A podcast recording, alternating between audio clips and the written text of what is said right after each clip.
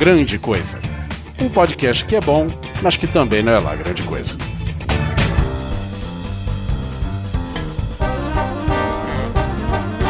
Olá, coisas e coisas! Tudo bem com vocês? Aqui é o Guizão e nessa mesa de edição, nessa mesa que nós estamos com os catálogos de todos os filmes lançados no ano passado, estou com Oliver Pérez. Todo ano agora espero dezembro. Anderson Perotti. Nessa listona para relembrar o que a gente esqueceu. Daniel Bispo. Ainda tô esperando Power Rangers. E Rodrigo Barros. Meu Deus, olha só, não disse o, o, apelido terrível. É isso aí, estamos cá para falar dos filmes que, como disse o Perotti, que agora nos damos conta, não vimos. Apelido terrível é aquele que você inventou quando era adolescente? Eu não inventei o apelido. Inventaram pra ah, não. ele. aquele que ele ganhou. Pra... Quem que te deu esse apelido? Fala pra nós. O Azagal. Você não assinava assim os e-mails? Não, cara, depois que deu apelido. Ele falava que tava no quarto, não sei o que, aí o Azagal zoava ah, ele, falava que era no quarto sinistro. Isso. Meu Deus. Tá bom, então. Daí, daí ele mandou um outro e-mail dizendo: Ah, eu sou o Rodrigo, aquele do quarto. Aquele lá. Então... Isso, exatamente. Na hora que você medir a temperatura dentro do quarto do Rodrigo, você vai ver que é sinistro mesmo a parada. Você já veio no meu quarto? Foi, olha.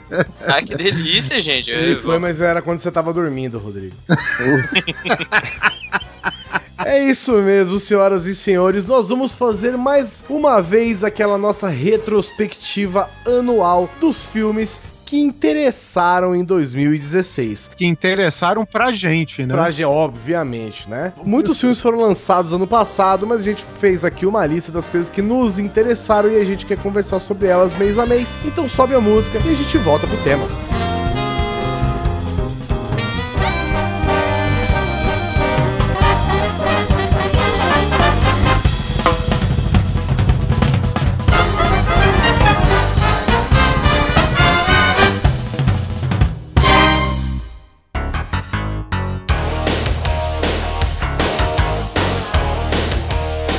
E aí, coisas e coisas. Desta vez não tem recadinho engraçaralho, como sempre, mas. Não né? precisa explicar, eles já estão sabendo. Ah, já estão sabendo? Ah, então tchau, Guizão. É. Eu já tô ouvindo, Oliver, você não precisa explicar. É assim rapidinho já hoje? Já perceberam. É, já é ok, ok, ok. Obrigado, obrigado por avisar, Guizão. Não, eu não tinha percebido. Então é isso aí, gente. Aqui, mais um recadinho aqui antes de começar pro cast em si, antes da gente voltar para esta sessão de. falando de todos os filmes de 2016. Lembrando, é, a gente pede um perdãozinho aí, a gente teve um, um é, casts com datas específicas para lançar e acabou que acontecendo que o cast, o, o de filmes de 2016 acabou tardando um pouco. De, entrando em 2018, mais ou menos. é, enfim, ele tá entrando em março, quando ele deveria ter sido o primeiro ou segundo episódio do, do Grande Coisa do ano de 2017, né? Mas paciência, né, gente? Importante. O ano só começa. Sempre conteúdo. Só começa depois do carnaval, não é isso? Então é isso. Exato. então é isso, gente. É, paramos aqui um pouquinho o cast para avisar um dar um recado de importância, eu acredito que sim, né? Porque indo direto, cortando a baboseira aqui, o papo furado, queria dizer que depois desse cast, a periodicidade do cast vai depender de você, ouvinte. Olha só Olha que resposta, resposta da hora, hein? Que resposta Olha a resposta. da hora. você aí, Vai depender. você, Roberta, você, Daisy, você, Marcelo. Janete. Você. Todos vocês que começam, Kátia. vocês que têm os nomes que começam de A até Z uhum. e números alfanuméricos e tremas e qualquer outra coisa assim, vai depender de você o próximo episódio do Grande Coisa. Até então nós fizemos episódios quinzenais, Sim. né? Quase sem nenhum tipo de atraso, de, tirando Sim. certos problemas tecnológicos dos quais nós passamos, mas até então o seu podcast quarta-feira, quinzenalmente, quarta-feira sim, quarta-feira não, né, esteve presente no seu feed até muitas outras vezes, como as histórias do meu pai e as dedicações que nós fizemos. Pois é. Dito isso, para o bem ou para o mal, o podcast continua quinzenal. Se você, ouvinte, dona Janete, seu José, Dom Como Roberto. você? como, como a Dona Maria, como o seu José da padaria, como todo mundo. O que a gente está propondo?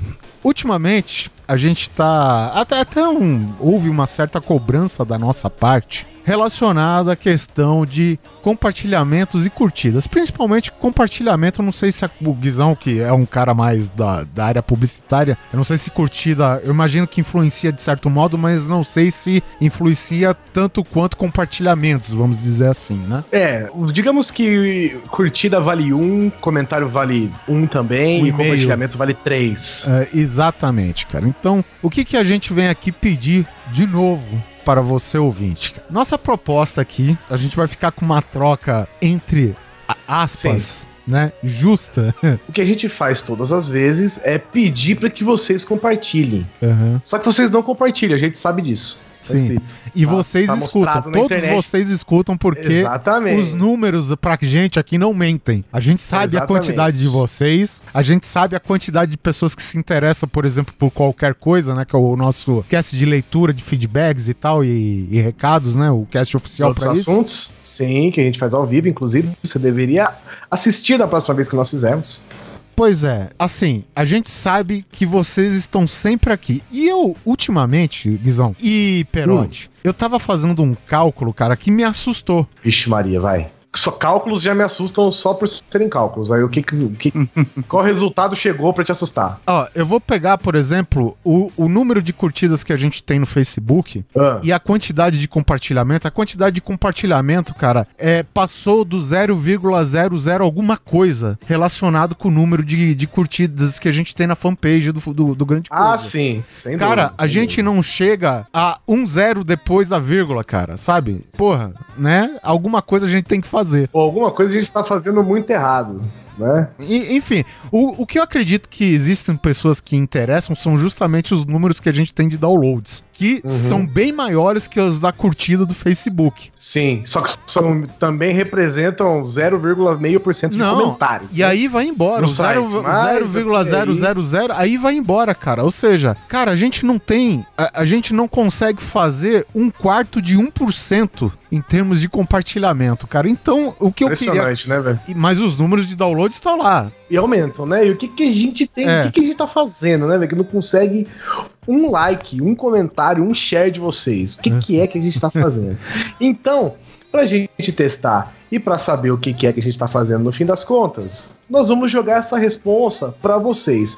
Vocês serão os publicadores do próximo Grande Coisa. Só dando um disclaimer aqui, se é que eu posso usar essa palavra, acho que essa palavra não é certa ainda. Vocês só estão garantidos no mês de maio, que tem uma data Contra a minha vontade, hein? Contra a minha vontade. contra a vontade do Guizão. Não, É, não. porque não tem jeito, é um cast comemorativo. São casts comemorativos e eles são todos publicados em maio. E eu vou falar pra vocês que maio, quase toda semana vai ter podcast, hein, cara? No mês de maio, o grande coisa não vai ser mais no mês de maio, somente no Semanal, mês de maio. quinzenal. Não vai ser quinzenal e sim semanal, cara. No mês de maio. E essa eu tô quebrando pra vocês, certo? Por causa das datas comemorativas. Porque se- atrasar, aí já foge um pouco do assunto. Que nem o. A gente ficou se explicando aqui de um cast de retrospectiva, tá entrando em, em março. Mas assim, a nossa proposta aqui, a gente conversou um pouco aqui com nós, é de que o episódio do Grande Coisa, depois desse, durante o mês de abril e depois de maio, Não se preocupe que esses recados vão entrar em outras vezes também, tá? Então você é. não vai se esquecer tão fácil não dessa mensagem que nós estamos te dando.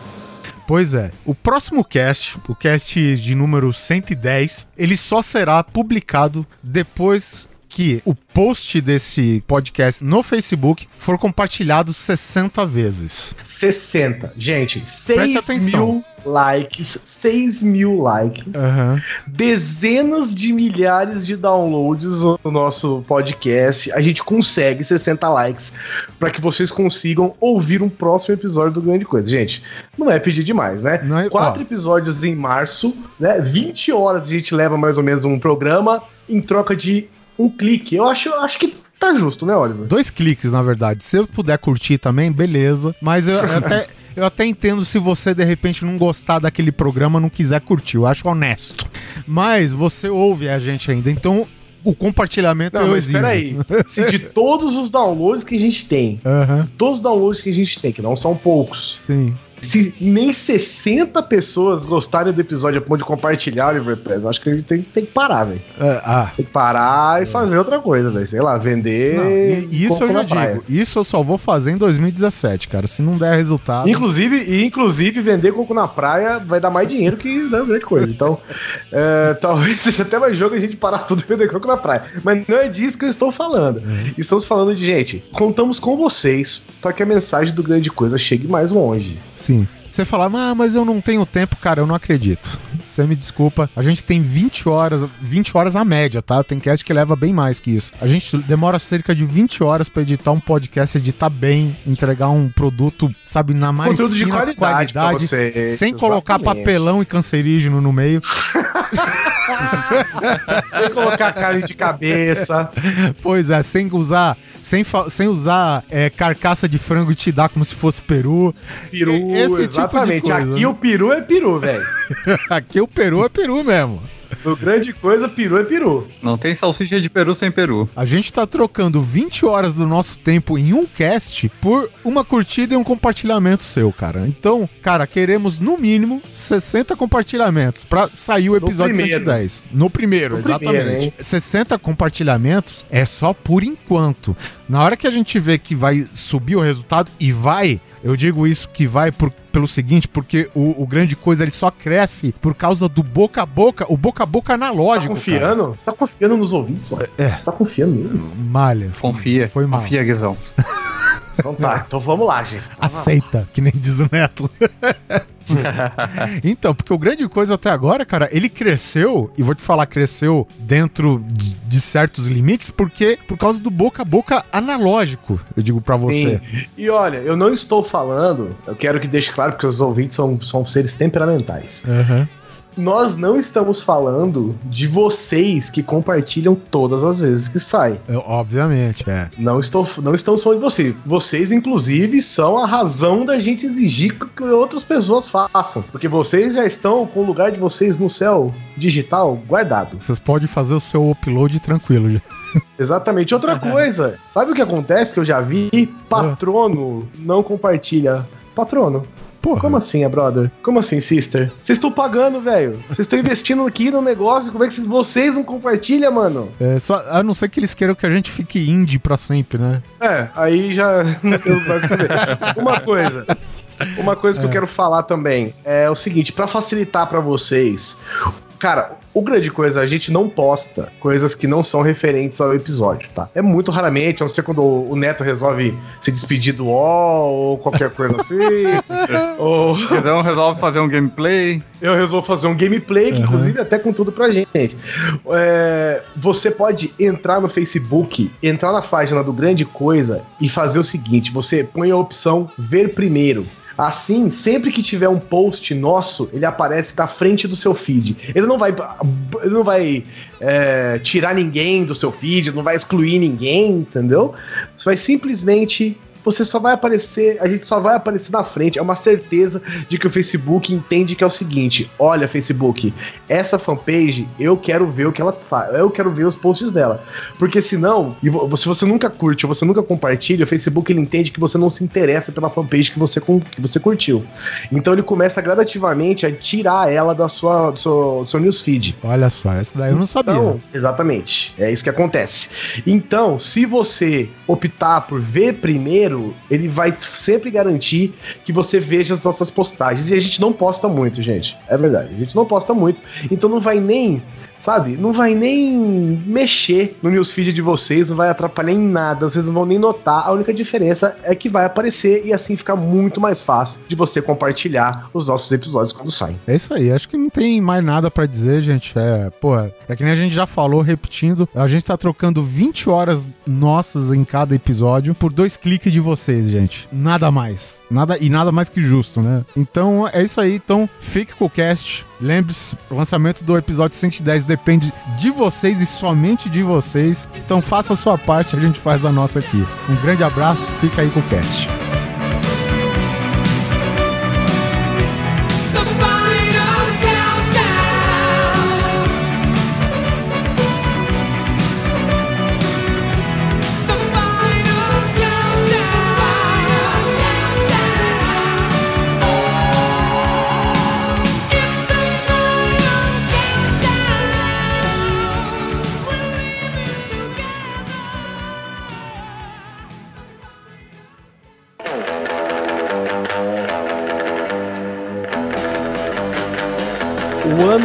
Passado foi aquele ano que em 2015 prometia, né, cara? A gente tava, puta que pariu, meu irmão, olha os filmes que vão lançar esse ano, caralho, não sei o que, e de repente nem todos foram do jeito que a gente esperava.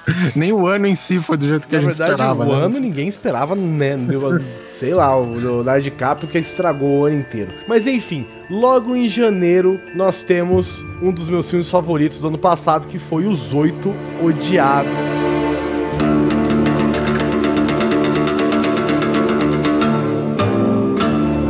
Que rendeu aquela horrorosa adaptação do Adam Sandler, Os Seis Ridículos. Vocês Eu tô por tão fora que eu nem sabia que isso existia, velho. Netflix, cara. É, É foi dire- mesmo. direto home video isso aí. Direto home streaming. É pra home não- streaming agora. Pra É, não cara, roubar a bilheteria né? dos oito odiados, né? Os Oito Com Odiados, mais um filme do Tarantino, cara, que filmaço. Vocês assistiram ele, velho? Eu assisti, como sempre, papo, papo, papo, último ato, violência, violência, morte, violência. morte, sangue, sangue, sangue, papo, papo, papo, papo, papo, sangue, morte, sangue, sangue, morte, tiro, sangue, morte, papo, papo, papo, papo, papo. Cara, Tarantino é bom sangue, demais, sangue, velho. sangue, fim. Termina. Ah, que baita filme.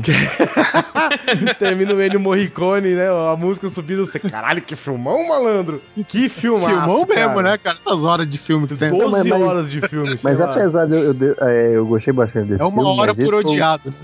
É, mas apesar, apesar de eu ter gostado bastante desse filme, no processo, né, até chegar ao final do filme, eu fiquei cansado. Foi a primeira vez no filme do Tarantino que eu falei, cara, tá bom, e aí, vamos? Não, mas, cansa eu acho mesmo, que cara, cansa mesmo. Nossa, é bem cansativo. Mas, cara, se você aguenta, você recebe um puta de um filme, né, velho? Que filmaço. Sim, sim. Pra quem não sabe, o filme se passa praticamente inteiro dentro de uma choupana no meio de uma tempestade de neve, com várias pessoas que se encontram aleatoriamente. E, bom, e aí eles ficam lá debatendo, estilão Tarantino, né? Qualquer coisa vira assunto, mega diálogos e de repente uma sanguinolência sem tamanho. E ele é com a trilha sonora do Ennio Morricone, mano.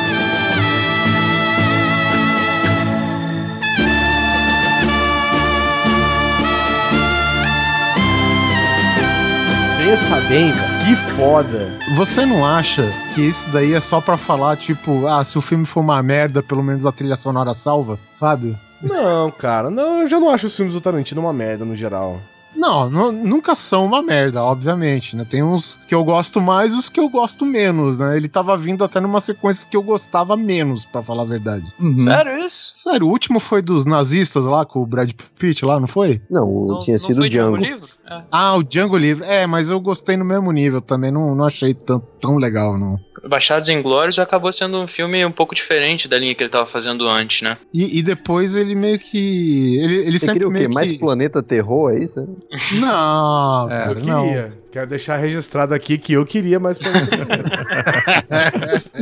Mas é bom pra caralho o Planeta Terror, né, cara? Só, Bom tem- demais. só que temos foi, que lembrar, ele, foi ele que dirigiu esse ou ele dirigiu o outro? Acho que ele dirigiu, dirigiu aquele Death do. Proof. Quem dirigiu esse foi o O Robert Proof, Rodrigues. é, isso. É, Que é a então, mesma é. coisa, né? Robert Rodrigues Tarantino é a mesma parada, é a mesma coisa. Ele atuou nesse daí, né? Ele é aquele zumbi que as bolas caem derretidas.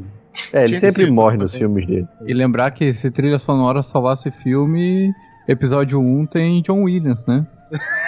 É, é, é. Episódio 2 e 3 tão bom. E Esquadrão Suicida tem Queen, né? Então vamos. Olha aí, hein?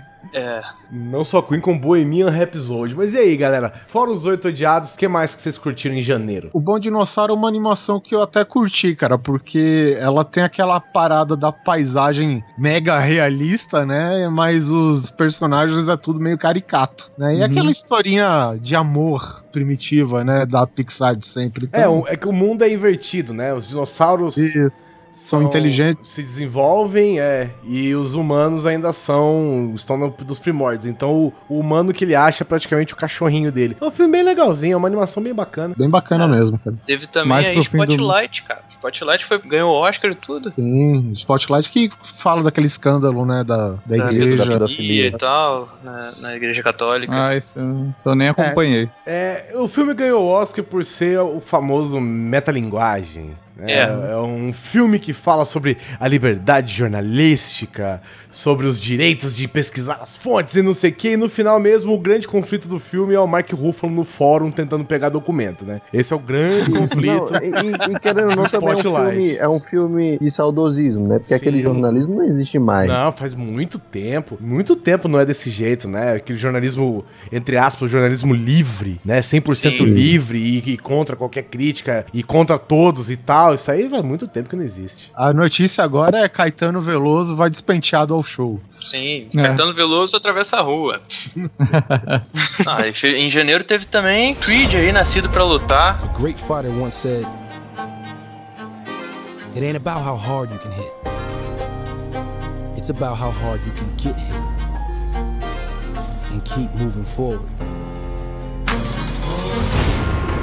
Mais um filme do Rock Balboa, nosso querido Stallone. Com o filho do Apollo, né? Exatamente. Cara, é um filme maneiro. É- Ele é maneiro esse filme. Ele tem uma, uma crise meio maluca, né? Que o moleque ele é muito explosivo, né? Então ele fica nervoso. E aquele drama de sempre, ah, não quer seguir o nome do pai, apesar dele ter tudo que o pai tem e não sei o que e tal, mas. Filme de redenção. É, o filme de redenção. Ele não é ruim porque é rock, né, cara? Os filmes do rock são sempre legais de ver. São sempre filmes de Exatamente. superação, filmes de busca da honra. De redenção. né? É, de redenção no geral, né? É um filme bem bacana, eu gostei. Teve também a grande aposta, que foi o filme sobre a quebra dos Estados Unidos, né? Do mercado imobiliário. Puta, cara. Tivemos um filme sobre jornalismo, um filme sobre mercado imobiliário. O próximo vai ser sobre, sei lá, ações. E depois sobre bitcoins. Era a resposta por que que teve a crise imobiliária, né? É que algumas pessoas conseguiram prever essa crise imobiliária e ficaram trilionários em cima dela.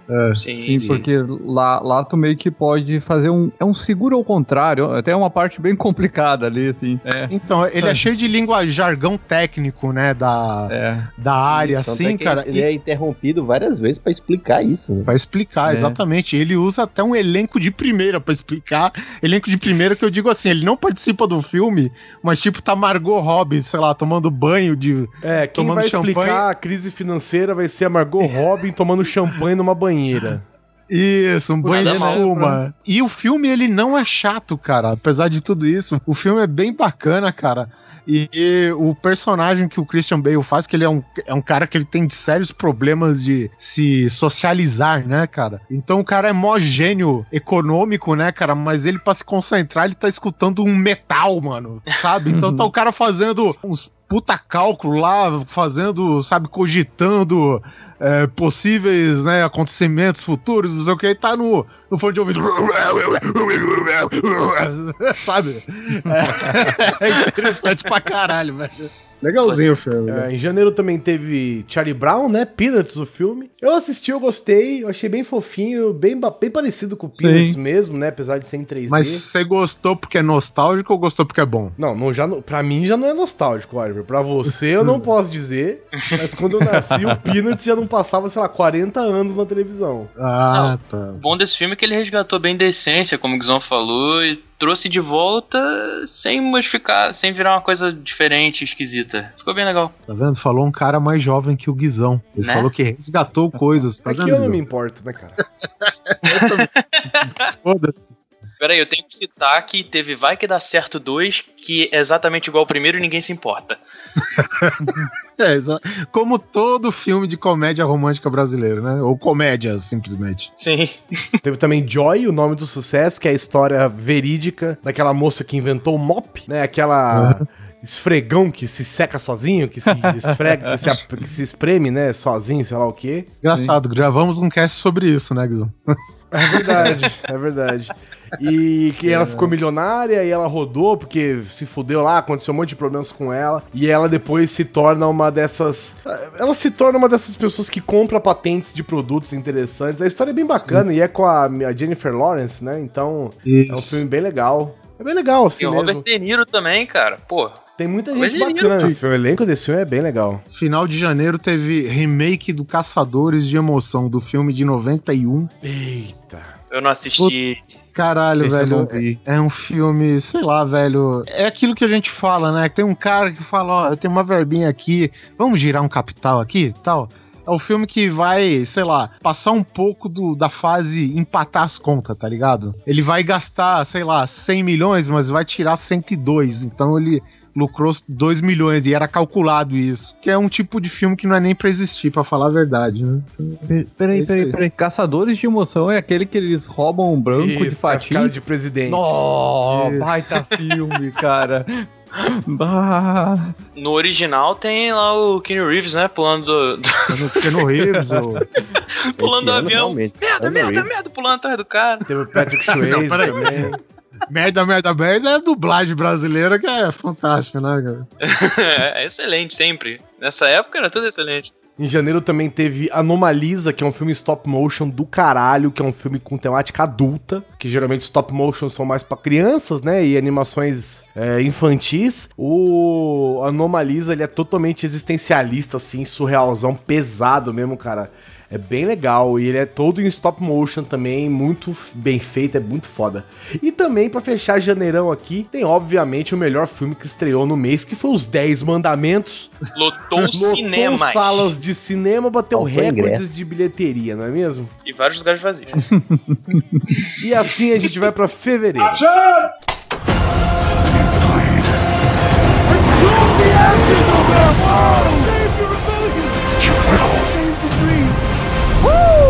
Superhero Landing! May the force be with us. Em fevereiro tivemos o filme que descambou 2016, que foi O Regresso, que deu ao nosso querido Leonardo DiCaprio o Oscar de melhor ator. Finalmente, pop coitado sofrido. Se soubéssemos todos nós que ia acabar com o ano e transformar 2016 em uma maldição mundial, talvez ele recusasse esse prêmio. Mas a gente fica feliz por ele ter ganhado. Eu acho que o Norte Magnético é aquele Oscar dele, tá ligado? e ele desbalanceou toda a terra, Puta, ele velho. virou do avesso, merda. meu irmão. Você tá maluco, cara. Esse Oscar do Leonardo DiCaprio é que nem o Oscar que o Scorsese só recebeu com Os Infiltrados. Apesar dos Infiltrados ser um ótimo filme, não é o melhor filme do Scorsese, só que É, é. deram a ele como um meio de, ó, tá aqui, você merece, a gente não A deu melhor- todas as vezes que você mereceu, então toma aí dessa vez. A melhor comparação de, Oscar maldado, cara, é pro Russell Crowe, né, cara? Que ele fez um puta filme, assim, em termos de atuação, né? Que foi aquele. É um empregado de uma indústria tabagista, Um informante. o informante. E aí Acho quem que é ganhou foi, foi o outro cara. Eu não lembro quem ganhou na época, mas, cara, aquele ano, na minha opinião, né, merecia ganhar o Russell Crowe. Aí, ano seguinte, cara, ele ganhou por um filme que é um filme de ação, velho. Sabe? Ele ganhou por, por Gladiador, cara. Sabe? E a mesma coisa aconteceu aqui com, com o Leonardo DiCaprio. Ele pegou um papel que é, é muito menos exigente das coisas que ele tinha feito antes, mas ganhou do mesmo jeito, né? É O, é a tradicional entrega do Oscar por compensação, né? Sim, por E o conjunto da filme, obra. apesar de o filme ser interessante, ter uma produção técnica excelente, o regresso Sim. não me foi essas coisas todas, não. Não, É, também pra não. mim é bem né? previsível. Então, mas é porque é a típica fórmula, Rodrigo, que faz ganhar Oscar. Entendeu? Sim, sim. É o grande desbravador americano na época das colonizações e.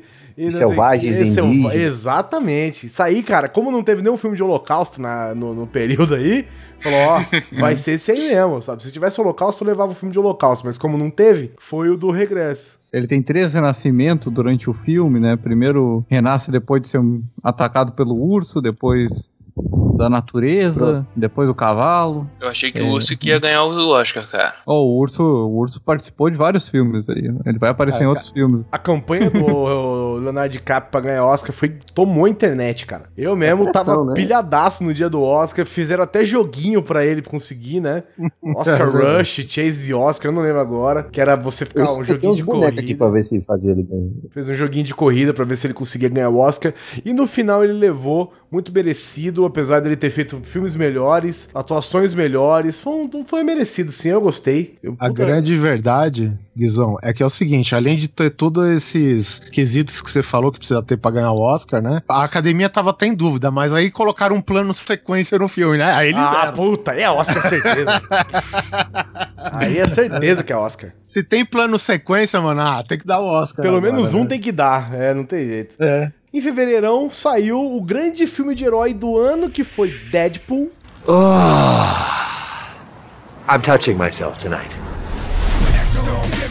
Deadpool é legal, é, é engraçado e tal. E eu assisti uma segunda vez, cara, e parece que a magia acabou. E morre, né? É, tipo, é, o filme ele funciona muito bem uma vez, ao contrário de outro filme que eu vou falar mais pro fim. Mas, tipo, é isso, cara. Ele é engraçado. Eu, eu me caguei de rir com a parte dele é, batendo no Colossus. Tipo, você vai ver uma segunda vez, tipo, o filme não sobrevive. Eu não sei, cara.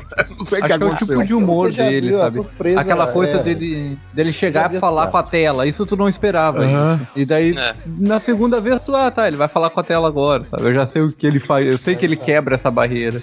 É, você quebra o- a quebra de expectativa. Ah, esse filme Que é o que faz a case, piada, né, né? cara? Os caras soltaram, né? Vazaram uma cena do Deadpool, né? Vazaram, entre aspas, aqui. pra fazer É, como convencer. se fosse um a- fã-filme, né? Um É, como se assim. fosse um fan-filme pra fazer convencer a opinião pública e assim conseguiram a verba pra fazer o filme. E o filme surpreendeu, foi classificação 18 anos, um filme que não queria nada com nada, todo zoado e não. Com um investimento bem mais baixo que o normal. Dos Exatamente. outros filmes de herói. Com, com olhos expressivos, né? animados. que inclusive fez o Homem-Aranha da Guerra Civil de repente ter olhos animados. Mas, Salvou a, a carreira do Ryan Reynolds, né? Que ninguém levava o cara a sério Sim, porra. E ele já tinha feito uma desgraça que foi o Lanterna Verde. nossa, isso é triste, hein? Lanterna E, e Fox, né? Ô, ô, Fox, ó, olha só, você foi respeitosa com os quadrinhos e fez sucesso. Será que é uma dica isso? Será que é uma dica, porra? Vamos lá. No mês de fevereiro ainda tivemos a garota dinamarquesa com o Ed Redmayne, né? O novo queridinho de Hollywood aí. Fez tudo quanto é filme, tá tudo quanto é série, tem tudo quanto é coisa. Muito legal. E nesse filme aí eu achei que ele tá ruim. E nesse filme eu achei que ele tá ruim. Eu achei um filme meio intimista, assim. Eu gostei do tipo de atuação dele, da, da mulher, da, da atriz que faz o papel da mulher dele. E conta a história de um artista que te- é considerado uma das primeiras transgêneros, né? Que fez é, cirurgia de transição de sexo. Decapitação. Decapitação. Será que tem uma guilhotininha na época, né? Ver um carrasquinho. É um filme bem legal também. Ele é um filme, ele é um filme bonito, né, cara? Porque é tudo recheado de obras de arte e arte em Sim, geral, né? O filme é muito bonito de se ver. Cara, o Ed Redmayne, ele devia tá pensando, porra, cara, vou varrer os Oscars agora. Primeiro eu vou fazer um deficiente. Segundo eu vou fazer um transgênero, né? Porque é, é a receita pra ganhar um Oscar, né, cara? Isso. Agora o, o próximo é o Holocausto. É, o próximo é o Holocausto. É o holocausto, né? Não, e Aí ele os e o, ator do, do Doutor Estranho, como é o nome do cara? O Benedito. O Benedito como é? Cumberbatch. É, os dois fazem a dupla de atores horrorosos de feios galãs, né? É um É, tipo novo. os galãs feios. É um cara feio de doer, mas que ele é bonito. né? Então, Não é à esse a toa que comparação. o, o Cumberbatch, ele é um dragão no Hobbit, né, velho? É o famoso carismático. Ele é, ele é feio, é tão feio que dá a volta. Isso. Você olha assim, Tivemos também mais uma animação da Disney que foi Zootopia, essa cidade é o bicho. Cara, Muito é- divertido, essa aliás. animação é bem legal, mas é padrão, né? A animação zona padrão. isso. Não- ela não vai além nem. É. isso, não mostra nada de novo, mas ela diverte. Tem a parada legal do filme que tem a piada com as preguiças, né? Que faz uma analogia Caralho, ao funcionalismo que público. Foda essa piada. Essa da piada é do preguiça, né? caralho, velho. Sim. Essa cena é do caceta, cara. O filme ele tenta trabalhar um pouco a questão de preconceito e tal, mas é um filme da Disney, ele não vai muito fundo, ele sabe te dá essa ideia, ó, isso existe. Isso existe até no mundo mágico da Disney. Então, mas ele não é um filme de princesa, né, também, ele é mais um- uma aventura da Disney. Sim. É um filme legal até, o jeito que os animais vivem juntos, né? E assim, sei lá, eu achei bacana essa, essa pegada. ideias, Só, assim, só É, não mostrou, só não mostrou como é que os animais carnívoros se alimentam, né? É. Pois é, né? Começa aí. Teve também um filmão que eu achei muito foda, que foi o quarto de Jack, que é Room. Em inglês. É a história de uma família, né? Que a mãe e o filho são duas pessoas que estavam sequestradas, na verdade. A mãe era sequestrada, o menino nasceu no cárcere, né? No cárcere privado. E aí o moleque não tem. Ele não conhece, né? A criança é filha do, do cara que a sequestrou. Isso, o cara que estuprou a mãe, sequestrou e foi filho, e eles vivem dentro de um quarto, É. escondido em algum lugar, porque é um cativeiro. E o menino tem lá seus 6, 7 anos, não lembro agora. Mas ele viveu a vida toda dele dentro de um quarto, né? E chegou um momento em que ele sai e, pô, é bem legal. O filme é bem, é bem legal, assim. É, é interessante ver como que a perspectiva é, dele, né? Porque como o quarto era tudo, nada podia ser maior que o quarto. E assim que ele sai, ele, meu Deus, o que é isso, né? Eu tenho que que captar tudo de volta. Isso, ele olha a janelinha, né? Tem uma pequena janela no quarto e ele fica imaginando Sim. como é os o céu, né? A televisão, ele não entende o funcionamento. Você vê como é simples assim, só que a criança simplesmente não teve nenhum tipo de contato fora do quarto dela. Então, o mundo é um negócio mágico pra ela, né? Doenças são coisas mágicas. Problemas em geral são coisas mágicas. É um filme bem pesado, assim, o filme, porque no momento em que ele sai, né? Acontece um momento em que a mãe é resgatada, isso não é no fim do filme, tá? Começa a se ter uma troca, né? Que a mãe não consegue viver direito fora e o moleque consegue viver bem e tal. É, é bacana. Teve também o famosíssimo, o aguardado e quase nem um pouquinho criticado nas redes sociais, que foi Deuses do Egito. Nossa. Filmaço. Esse daí o cara, o cara viu aquela animação. Você lembra aquela a primeira, uma das primeiras animações de CGI, aquela reboot, sabe? Que é todo mundo azul. É, dá pra fazer um filme inteiro disso, ó. Dos deuses do Egito, vou fazer. Deixa eu pegar todo mundo branco, deixa eu. Cara, todas as piores decisões que ele tinha pra fazer, para fazer, assim, para fazer um filme, ele tomou, cara. Assim, você sabe que. Você sabe que no Egito é, é África, né? Tem tipo sol, Sim, areia, tem muitos negros. Não, não, mas eles são deuses. Deuses não são negros. Ah, então tá bom. Então bota um monte de gente branca aí. Ah, tá bom. Vocês estão falando do filme do Ridley Scott. Eu acho que é porque o Will Smith não, aceitou. Ridley Aí botaram no Scott? resto. Qual é esse filme, cara? É o Deus Esse daí é o Deuses do Egito. É do Alex Não. Proyas, cara. Ele fez o primeiro Corvo. Ah, não, Eita. então eu tô, tô confundindo com o novo filme de Moisés. Como é? Alguma coisa do Egito. Não, é- você não tá confundido com Ben-Hur? Saiu no final. Não, não, cara, tá não, não, não, É a mesma não. merda Ben-Hur também nessa. É, mas eu sei qual que ele tá falando. É o do Tem um- Moisés. tem um- Isso, é do Moisés, que também é com todo mundo branco. Ah, com a, com a Hermione e tal. Não, esse é com o- esse é o outro. Esse não é, caralho. Não Chega é, ai, caralho. cheguei.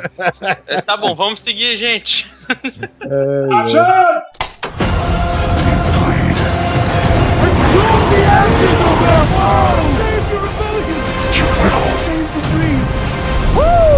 Superhero landing! May the force be with us. Em março tivemos, fechando a trilogia Panda, né? A trilogia Kung Fu Panda. Filmaço, eu, eu curto toda a série, assim. Acho que ela tá tendo uma evolução boa. E sabe, pequenos detalhes que foram deixados no filme 1 e 2 que vão sendo respondidos. Eu, eu adoro isso, assim. tipo, que o pai dele é um ganso. Daí tu fica se questionando que porra é essa, né? Por que que. E daí ele descobre em algum momento que ele não é o pai. O, o ainda bem, ainda bem que tem os filmes pra você saber que ele era Não, mas, mas daí tu fica curioso, tu fica com aquela curiosidade. Como é que ele chegou lá? Por que, que ele não queria usar calças? Nenhum gordo gosta de usar calça. Pergunta Faz pra mim, sentido. pergunta pro Guizão se a gente gosta de usar calça. Eu tô de A cueca. gente usa bermudão, mano. Eu jurava que a união entre um ganso e. Qual é a mãe dele mesmo? Um panda? Bom, não, não lembro. Jurava que um ganso podia dar fruto a um panda. Eu jurava, gente. Incrível. Ah, Você nunca ele pode. Ele pode pegar uma maçã e dar pro panda. Ele pode gerar um panda. Eu gostei muito do- dos detalhes, né, que trouxeram nesse filme, que foi ah, respostas de coisas que, que apareceram nos primeiros filmes, mas que eram deixadas em aberto. Cara, assim. tipo Lost. Isso, Nossa. é, só que res- só com respostas, né? Tivemos também o filme do Will Smith, Um Homem Entre Gigantes. E foi a tentativa do Will Smith ganhar o Oscar, e nem sequer foi Chegou que é, nomeado, né? É. Ficaram putinho, velho. Ele e a, a Jada, né? Que a esposa Hum. dele, ficaram putinho. Mas o filme é legal. O, Will Smith, ele até consegue sair daquela. Aquele clima que ele faz sempre de besterol, né? Aquele meio palhaço e tal. Ele, ele pega um papel dramático e tal. Não digo que merecia o Oscar, né? E não tem nada a ver com, com cor, religião, se o cara é branco, preto, de quadradinhos azuis, que seja, né? Porque falaram até que era preconceito, né? Por ele não ter sido nem sequer nomeado pro Oscar, né? Mas enfim, é um filme legal, sim, é bacana. E conta a história do cara que ele abriu a porteira, né, para aquelas doenças causadas por conclusões no futebol americano, né, cara? É, são Que muita gente- a longo prazo. Isso, que acaba ficando de sequelas e aquilo vai Isso. piorando, né? É história real, né? Isso, História isso é real, baseado na história real e como ele foi é, perseguido pela indústria do futebol americano exatamente por ele denunciar o que estava acontecendo, porque é, é, os times, toda a indústria em cima do, do, do esporte pagavam cientistas para afirmar que aquilo não existia, né? É, Como que a ciência pode ser, nas mãos erradas, usadas para benefícios de só alguns, enquanto várias pessoas acabavam enlouquecendo, morrendo cedo, sem saber o motivo. Isso, porque o que ele fez foi a conexão, né? Porque os grandes impactos no jogo causavam traumas severos, mas imediatos, né? E o que ele conseguiu provar é que as mi os micro impactos, né? As- os pequenos golpes que se Isso. dava normalmente durante um jogo, isso também causavam uma sequela A longo prazo, A longo prazo Ele é. até mostra lá, tipo, ó, pega um jogador desse aqui, ele jogou tanto tempo, tantos anos, vamos supor que ele sofreu 40 mil impactos na cabeça. Isso aqui é o que gera, são microfissuras no cérebro que liberam a toxina e a- o, o cérebro da pessoa morre afogado, digamos assim. E a pessoa tinha alucinações, surtos de Isso. agressividade. Mudança de acabava- comportamento.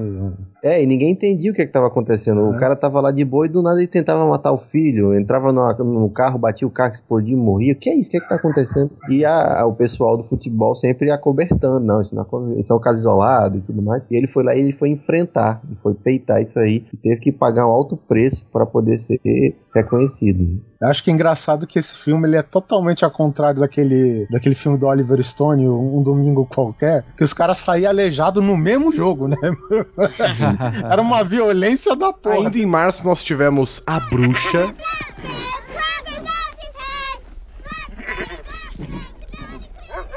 Like Philip. I conjure thee to speak to me. que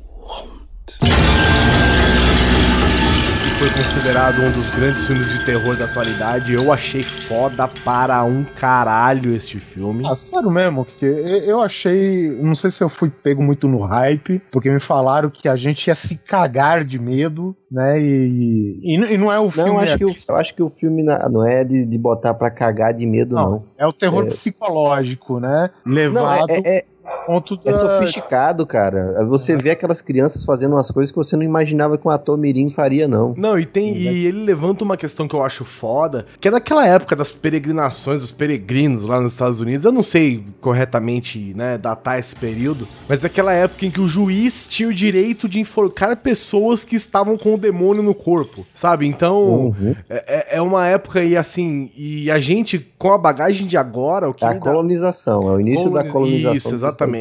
O que me deixa, o que me deixou bolado no filme, me deu medo, não foi a bruxa ou, sei lá, o satanás que ficou que, que permeia, né, toda a trama do filme, mas Uhum. é você ver que algumas coisas ali, né, poderiam ser, sei lá, cara, distúrbios mentais, né, problemas que podem, hoje em dia, são diagnosticados tão tranquilamente e as pessoas eram condenadas à morte por estar com o diabo no corpo, sabe, cara? Isso, que o cara tinha epilepsia e pronto. Exatamente, tá a pessoa podia ter epilepsia, o que que ele tava? Possuído e pode tacar fogo nele no meio da praça. E isso me deixou bolado, cara. O Stephen King, ele publicou que foi um dos filmes que deixou ele com mais c... na mão de, de- da atualidade. E os livros do Stephen King falam muito disso. Mais do sobrenatural, mais de satanás, essas coisas assim. Geralmente os filmes dele são, sei lá, lá no Maine, no Tennessee, nem lembro onde. Que são no essa- Maine.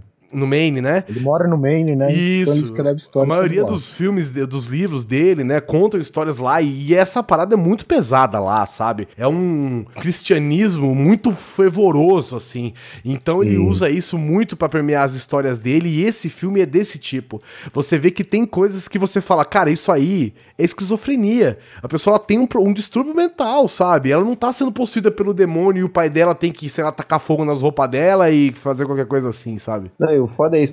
Bom, pro ouvinte se situar, né? O filme se passa no início da colonização dos Estados Unidos e a gente tem uma família que ela é expulsa, né? De um, de um vilarejo e ela vai ter que se virar num, bem longe e tal, na floresta. E como esses caras, tipo, é, apesar deles, de hoje a gente não acreditar muito nisso, eles acreditavam e aquilo era real. Sim, Pra eles era é real, né? A vida não, dele, e é- tudo é baseado naquilo, né? Exatamente. Tudo, tudo era tipo, minha filha tá falando isso, ela tá com Satan. O tipo, o diabo está tentando em todo canto, vivemos em pecado. E como aquilo permeia cada momento, cada coisa. E aquela vida é uma vida de, de, de subsistência. É acordar pra trabalhar, pra comer, pra dormir. É isso aí. Não é tinha isso, nem é. Netflix, né, cara? Pois é, não tinha Porra. nem TV.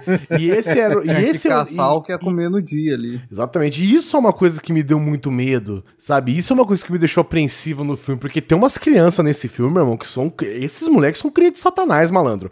E eles. Não, são. E eles têm 100% de credibilidade com os pais. Então, se eles começassem a falar, por qualquer motivo que fosse, que você tá possuído, você tá possuído, sacou? E é uma criança de 3 anos falando que você tá com o demônio no corpo. E aí você pode ser condenado e pode sofrer as consequências disso, porque uma criança de 3 anos que você, sei lá, arrancou o brinquedo dela enquanto ela tava brincando, falou que você tá possuído, velho. É, eu achei isso muito foda. E aí tem Eu também a outro- reviravolta em torno do filme e tal. O final do filme é bem maneiro. E o, o detalhe, o inglês deles é um inglês arcaico. Sim, é o inglês Eles antigo. falam né? um, um inglês mais antigo. Eu tinha conseguido assistir esse filme e não tinha achado a legenda. Eu falei, ah, vamos ver se eu, se eu arrisco meu inglês aqui. Eu não entendia porra nenhuma. Eu falei, cara, tem alguma coisa errada. Isso aqui é o que? Inglês da Austrália? E aí depois eu fui ver que os caras tinham um, feito lá um, um treinamento pra poder a- aprender um sotaque mais arcaico da época.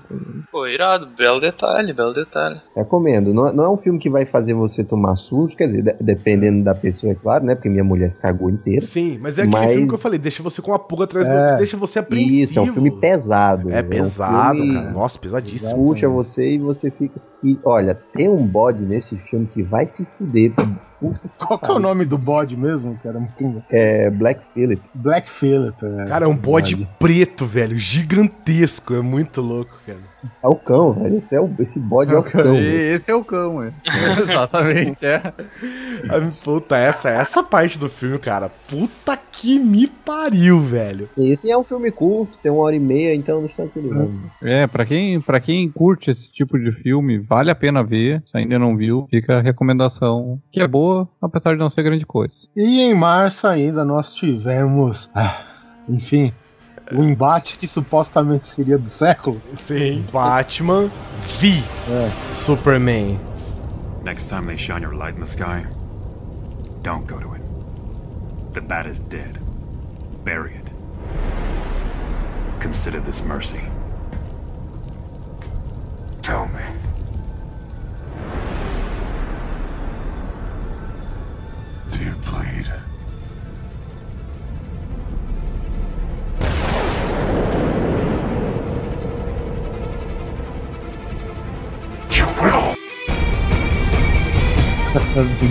Bom, enfim, Rodrigo, você que tem a opinião mais embasada daqui, o que você achou? Eu, eu tenho uma opinião mais embasada. sim, vou sim, você é um filme típico do, daqueles que você gosta, cara. Como não? Pode falar. Eu vou dizer que, através de toda a minha capacidade retórica, que esse filme contempla o status de uma grande merda, na minha opinião. Com o E que- tempo, E, Caralho, que, que filme ruim.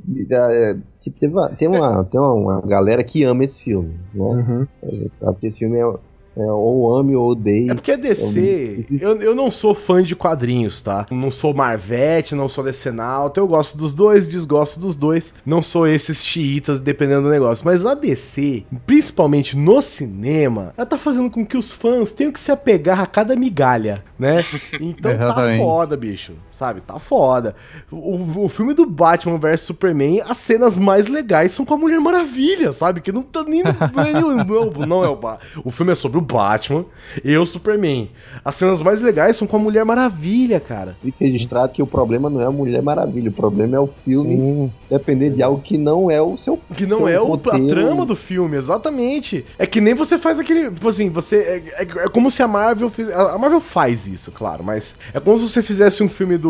Sei lá. É como se você fizesse um filme do Hu- Hulk e a cena mais legal fosse uma aparição do Tony Stark, sabe? Hum, Cara, não, não rola, sabe? Não rola. Tanto que o que fez a galera se empolgar com o filme do Batman vs Superman foi aparecer a Mulher Maravilha e a possibilidade de ter um filme dela, que é que vai sair esse ano. Então, e a, e a, e a cena da Mulher Maravilha foi muito foda. Então fez com que as pessoas ficassem no hype do filme da Mulher Maravilha, assim, ó, fu, fosse pra lua, cara. Só que o filme mesmo, né? Mark Zuckerberg ali do, do, do Lex Luthor.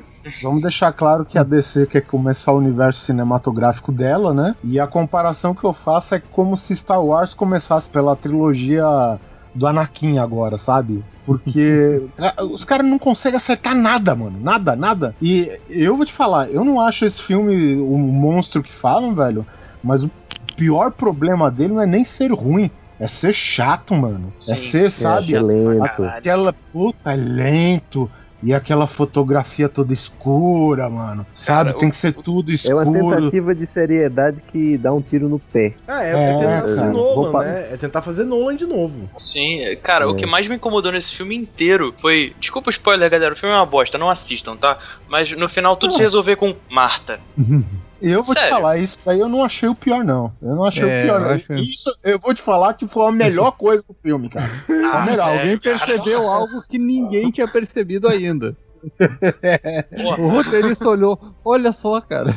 Esses dois filhos da puta têm uma mãe com o mesmo Oh, meu nome. Deus, nós somos xará de mãe. Ok, deixa eu te salvar. Ok, É. beleza, velho. Agora, porra, o, o que mais me incomoda é o seguinte: é os caras, tipo, o universo não tá feito ainda, cara. Até então tinha um filme do Super-Homem, acabou. Os caras me faz. Sei lá, uma, uma visão que o Batman tem de um flash do futuro, sabe? Não tem nada disso ainda pronto, cara, sabe? E aí o Batman corre atrás dos arquivos do Luthor e tá tudo separado por pastinha, cada qual tem o seu logotipo bonitinho. Porra, velho. Sabe, você não acha que tem alguma coisa O errada cara aqui, guarda o velho? servidor da casa dele na cozinha. É, do lado da cozinha, velho. Pô, Mas esse filme rendeu ótimos memes, cara. Dentre eles, um que é o Flash chegando pro, pro Bruce. Bruce, a roupa, no varal. Muito bom. E o outro que é tá o Batman vendo o, o Superman e a Mulher Maravilha brigando lá com, com o bichão lá. Aí, belo soco, nunca É, a critiquei. melhor cena de ação, cara, é o Batman contra os bandidos comuns lá. Sem ser a, Sim, sim. a luta com o Super-Homem. Aquele Batman é legal, é. Meu, eu acho que ele tirou um pouquinho do videogame também, né? Do, da série Arkham aí, que é muita coisa pa- parecia ser de lá mesmo e tal. E ficou legal para caralho. Cara, a roupa desse Batman tá foda também. Mas, velho, é. Agora é torcer pro esse universo mais fantástico, né? Menos real que, que o do Nolan, que é uma coisa que a gente quer ver, né? Mas é isso, cara. De resto é esperar a Mulher Maravilha salvar o, a DC aí um pouco e já dizem que já estão Não, soltando aí esse espião, estão falando aí que. Há Sabe, né? controvérsias, exatamente.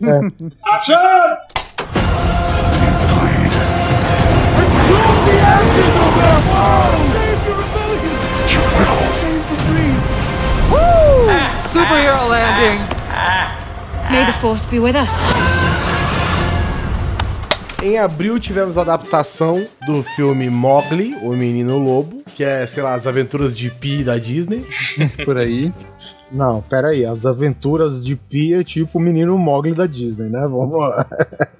É ao contrário, porra. Mogli é, sei lá, centenário É, mas- quase. Acho. Mas este Não, Mogli, mas esse né? tipo de filme é 100% Pi, né, cara? Ah, E sim, é- né? É, Ele não era animação, né? O filme, ele é até visualmente bonito e tal, cara, mas é um filme mais pra criança mesmo, cara. Sim, Entendeu? sim. Eu, eu, como pai, posso falar isso. Teve também O Caçador e a Rainha do Gelo. Né? Eu achei bem ruim, mas é bem legal, assim. É um contos de fadas, né, cara? Eu achei bacana e sempre tem Charlize Theron, é sempre alegria de se viver. E, e ela faz o papel que ela já fez no outro filme, né? Naquele filme da Branca de Neve. Eu prefiro o outro, esse daqui eu não gostei. É, é legal também, não tem nada demais, assim, mas é, é bacana, é bonito de ver, os efeitos são legais. São E- spin-offs da Branca de Neve, né? Isso, com aquela temática mais sombria. Meio dark, assim. Darks. Sou darks. É, é pro Zack Snyder aprender É. que ser Dark não precisa escurecer a tela inteira, caralho, tá ligado? Ele tem que assistir essa porra desse filme, tá vendo? É útil pra alguma coisa. Zack Snyder, senta lá, Cláudia, porra. Também tivemos em abril o grande filme do mês, o filme mais esperado de todos aí, que foi Captain America Guerra Civil. All right, I've run out of patience. On to roost! Hey everyone. Deixa eu lá, cara. É o melhor filme da Marvel, eu acho, talvez. Eu acho que, sei lá, pra mim tá empatado entre o Capitão América 2 e esse. Isso que eu mais gosto. Os filmes do Capitão América conseguem esse título, né? É. Eles, eles dão esse salto e tinha muito mais expectativa além do Capitão, de, de todo mundo, digamos que era garantido, que era o Homem-Aranha. Sim, sim. É, mas que o- roubou o- a cena no fim das contas, né? Ah, roubou a cena. Não, quem no- roubou a cena foi o Homem-Formiga jogando o caminhão-pipa. Caralho, Não, um porra, cara- é, Porra, não era um caminhão em, pipa, era um caminhão português, velho. Em português, velho. Eu fui assistir um filme em português. Ih, cacete, pensei que era o caminhão pipa. Meu irmão. Cara, a dublagem tá muito boa, velho. Muito boa também, cara, a dublagem. Porque agora, eu, eu, por exemplo, eu só consigo assistir dublado no cinema. Eu nunca mais consegui assistir uma cópia legendada, velho. Não, uma parada que eu achei maneiro nesse filme também é que ele é um Capitão América, ainda é aquele lado um pouco mais investigativo, não é tanta porrada quanto seriam Vingadores, entendeu? Eu acho legal. Eu não sei como vai ser daqui pra frente, se vai ter um Homem de Ferro, Guerra Civil, sabe? Mas eu achei legal eles tomarem, entre aspas, aqui, tomarem partido pelo Capitão América. É, cara, eu, eu acho assim, o- os dois lados têm coisas certas, né? Mas os dois têm coisa errada também, né? Então é. No final das contas, você tem que escolher, filho. Não, é que tá. Você não precisava escolher porque o resultado ia ser o mesmo, por mais que pessoas tomassem lados diferentes, cara. Entendeu? Eu- acho que ia arrumar pra, pra aquilo que aconteceu no filme e tal. Agora, o filme, assim, tem Homem-Aranha, beleza, legal e tal, mas Homem-Aranha é um puta de um fanservice, né, cara? Eu acho que é o maior fanservice de todos os filmes que lançou esse ano. Calma que a gente não chegou em Star Wars ainda não. Mas esse filme foi tão fanservice que a Sony pediu pra fazer parte, né? Foi fanservice até pra produtora. Não, é tipo assim, Sim. é engraçado porque é como se o Tony Stark ele saísse do estúdio da Marvel e ele entrasse em um outro filme totalmente diferente, velho. Sabe? Porque ele vai na casa da tia May, o clima é outro, velho. Você esquece que, porra, mataram não sei quem, que estão caçando o Capitão América, o Você soldado. esquece que ele poderia entrar de, de armadura na casa, sabe? Pousar na frente da- do, do apartamento da mulher, descer da armadura e bater na porta, sabe? Esquece todo esse Não, tipo de não, em fato é, a, a cada versão a Tia May se torna mais jovem, né? No próximo Nossa, filme Homem-Aranha né? vai ter 13 anos. Ô, te amei, hein? Marisa te ameia. Brincadeira, bicho. Marisa Tia May. Mas é assim, cara, o Homem-Aranha, eu não sei vocês, mas eu, como eu disse, não sou tão fã dos quadrinhos no geral. Eu sinto que o Homem-Aranha, talvez assim como o X-Men, e é por isso que eles não fazem, não são presentes, né? Não são mais propriedade da Marvel no cinema. Eu sinto que o Homem-Aranha, ele é assim, acima de qualquer herói da Marvel. Sabe? É, ele é o carro-chefe da editora, né, Ele meu? tá num panteão que não pertence a nenhum outro herói. Então não é à toa que você tem um filme que vem se alongando desde os três Homens de Ferro, os dois Capitão América, sabe? Aí teve os dois Avengers, e aí, Dois cara. Os dois Thor, e aí depois disso, a hora que vem chegar a Guerra Civil, a galera tá esperando aqueles 10 minutos que vai ter o Homem-Aranha ainda. Eu sinto assim, sabe? Eu vejo que o Homem-Aranha é, tipo, muito acima, muito acima, muito mais forte que qualquer outro. Forte, eu digo no sentido de marca, né? Sim, muito sim. maior Cabelo. que qualquer outro herói da Marvel, cara. Não é à toa que todo mundo tava esperando Homem-Aranha, cara. E, não de- e a gente, entre aspas, não deveria estar esperando Homem-Aranha, né? Porque todos os Não. grandes heróis da Marvel estão ali, velho. Tá todo mundo ali. A gente veio acompanhando eles durante anos. Eu tiro pelo meu moleque, que meu moleque é tipo, aos poucos eu consegui dar quase todos os bonecos dos Vingadores pra ele e o Homem-Aranha é de quem ele não desgruda. Sabe? tipo, ah, o Hulk, ó, o Thor, o cara lá quatro, foda-se, eu quero o Homem-Aranha. A minha mochila eu quero que seja do Homem-Aranha. Minha, sei lá, minha roupa eu quero do Homem-Aranha. Ah, tem a do Batman, foda-se, eu quero o Homem-Aranha. Então é, é tudo é Homem-Aranha. cara. É impressionante, né, cara? É, é legal, é bem acertado isso daí, cara, mas é tipo, pra você ver que os maiores títulos da Marvel não estão na Marvel Studios, né, Sim, cara? Sim. Pode ver que a Fox nunca vai abrir mão do X-Men Não. e a Sony nunca vai liberar o Homem-Aranha totalmente pra Marvel. Claro, né? e pode. e Todos eles podem fazer essa parada, né? Essa joint venture de colocar o personagem deles na Marvel de volta, mas nunca vai sair dos direitos, cara. Porque são heróis que são títulos que são muito poderosos. Não, e, e a Fox que tá fazendo um esforço imenso pra destruir os X-Men, cara. e ainda continua sendo um dos títulos fortes do estúdio, né, cara? É, Eles pra você lançam o. X-Men, a- galera vai assistir, vai dar dinheiro. Sim, é isso. sim. É, é impressionante, cara. E é isso que eu acho É, mas foda. o último, ó, sério aí, só interromper. O último X-Men foi ruim, mas os outros dois foram bons, velho.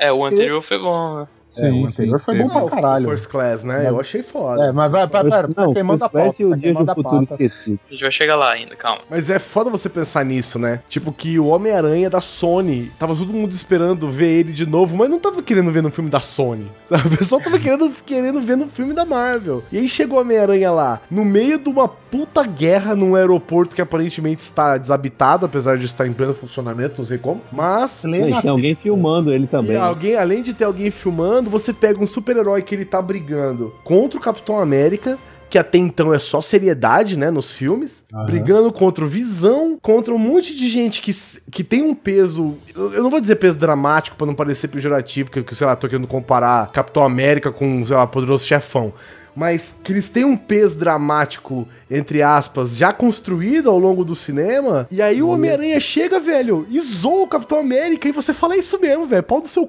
Capitão América, sabe?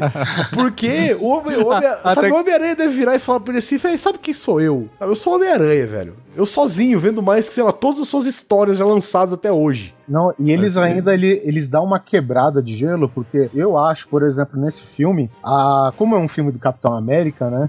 Você tem a, digamos assim, a possibilidade de gostar, né? De ficar mais do lado do Capitão América. Só que, porra, o Homem de Ferro tem o Homem-Aranha, que nem você disse, né? Só que chega aquela ceninha lá que o Capitão América fode o Homem-Aranha, e aí ele fala pro Homem-Aranha, pô, garoto, você tem, talento. espírito, de onde você é? Ah, eu- eu sou do Queens. Porra, cara, eu sou do Brooklyn, tá ligado? Então quebrou o gelo aí, velho. Aí tudo amigo, né? Então foda-se. é muito legal isso. Agora, agora fica aí fudido aí, que eu vou lá resolver a treta. Não, e outro, sabe? Ele tá, ele tá brigando com os caras aí, tipo, caralho, você tem um braço de ferro, velho. Puta que foda. sabe? Ele tá aí pra paçoca, velho. Vou aí, dou seta bolacha em todo mundo, depois eu saio fora, faço piada, não tô nem aí com você. Eu, eu gostei muito, cara. Apesar de eu gostar muito do primeiro filme do Homem-Aranha lá, do Tobey Maguire, cara, esse aí pra mim, sabe, essa coisa de botar um ator mais novo, dá realmente um, um ritmo novo pros filmes, assim, que, que a gente vai ter agora pra frente. Porque, querendo ou não, o elenco todo da Marvel atualmente é 30 anos pra cima. E isso talvez gera uma dificuldade de se conectar com a galera mais jovem, que tá começando a acompanhar os filmes agora. Vamos convir também, né, que Capitão América já é centenário. Pô, você- Ele só foi descongelado agora, né? Enfim. E outra, só pra encerrar, cara, o erro da DC é correr contra o tempo, entendeu? Você não tem que correr contra o tempo, meu amigo. Você tem que desenvolver seus personagens aí, cara. Quantos filmes que a Marvel precisou fazer pra chegar no Vingadores, velho? Sabe? É, cara, eles pegam, veem o que a, o que a Marvel tá fazendo e falam, hum, vamos fazer igual, vamos fazer igual. Mesmo com o filme já filmado, né? Refilma pra ficar igual e não faz igual. E agora eles vão correr. Pô, lançaram um super-homem. Um super-homem. Já lançaram o Batman vs Super-Homem. E o próximo filme já é Liga da Justiça, sabe, meu? Puta que pariu, velho. Se vocês têm fé aí, desculpa, velho. É bom vocês terem mesmo, bastante, pra falar a verdade. Que é só o que resta.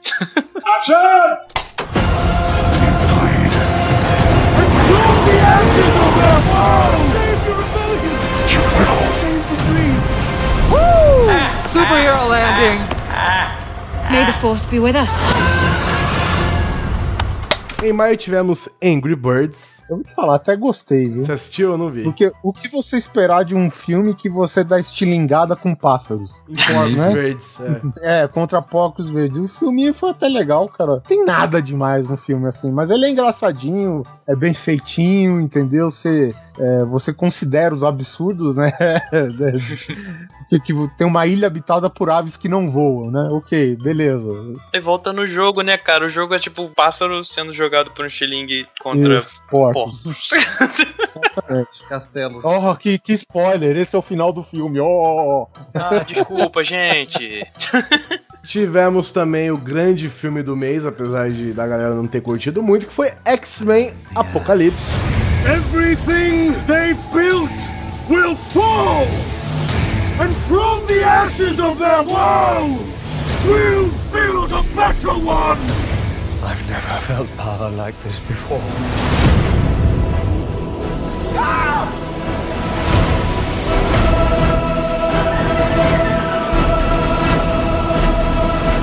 Eu só não gostei da, da, caracterização do Apocalipse, cara. Eu vou te falar que o filme não é tão ruim. O problema do filme continua sendo o mesmo que eu disse dos outros lá da First Class. Cara, pra que você adaptar quando você tem o quadrinho todo pronto, velho, sabe? O, o grande problema do X-Men é que é o seguinte, cara. Eles pegam um personagem, tá certo, o Wolverine é o favorito, é o caralho e tal, mas nem porque ele era o favorito nos quadrinhos, o Ciclope deixou de ser o líder do X-Men. Então, Tipo, no filme eles fizeram que o Wolverine foi foda e que seja líder. Ah, já que eles dois vão matar o Ciclope, beleza. Legal, né? Agora a Jennifer Lawrence faz um sucesso do caralho. Porra, ela interpretou a, a mística não sei quantos filmes atrás. Agora, porque ela é queridinha do Hollywood, ela tem que carregar o filme nas costas e a mística acaba virando líder dos X-Men. Porra, velho, isso é uma bosta, velho. Você depender, sabe, do elenco, porque vira famoso no meio do, sabe? Ela tem tantos contratos assinados pra, não sei quantos filmes, e porque ela fica famosinha, agora ela tem que ser a líder lá, cara. Então é foda, velho.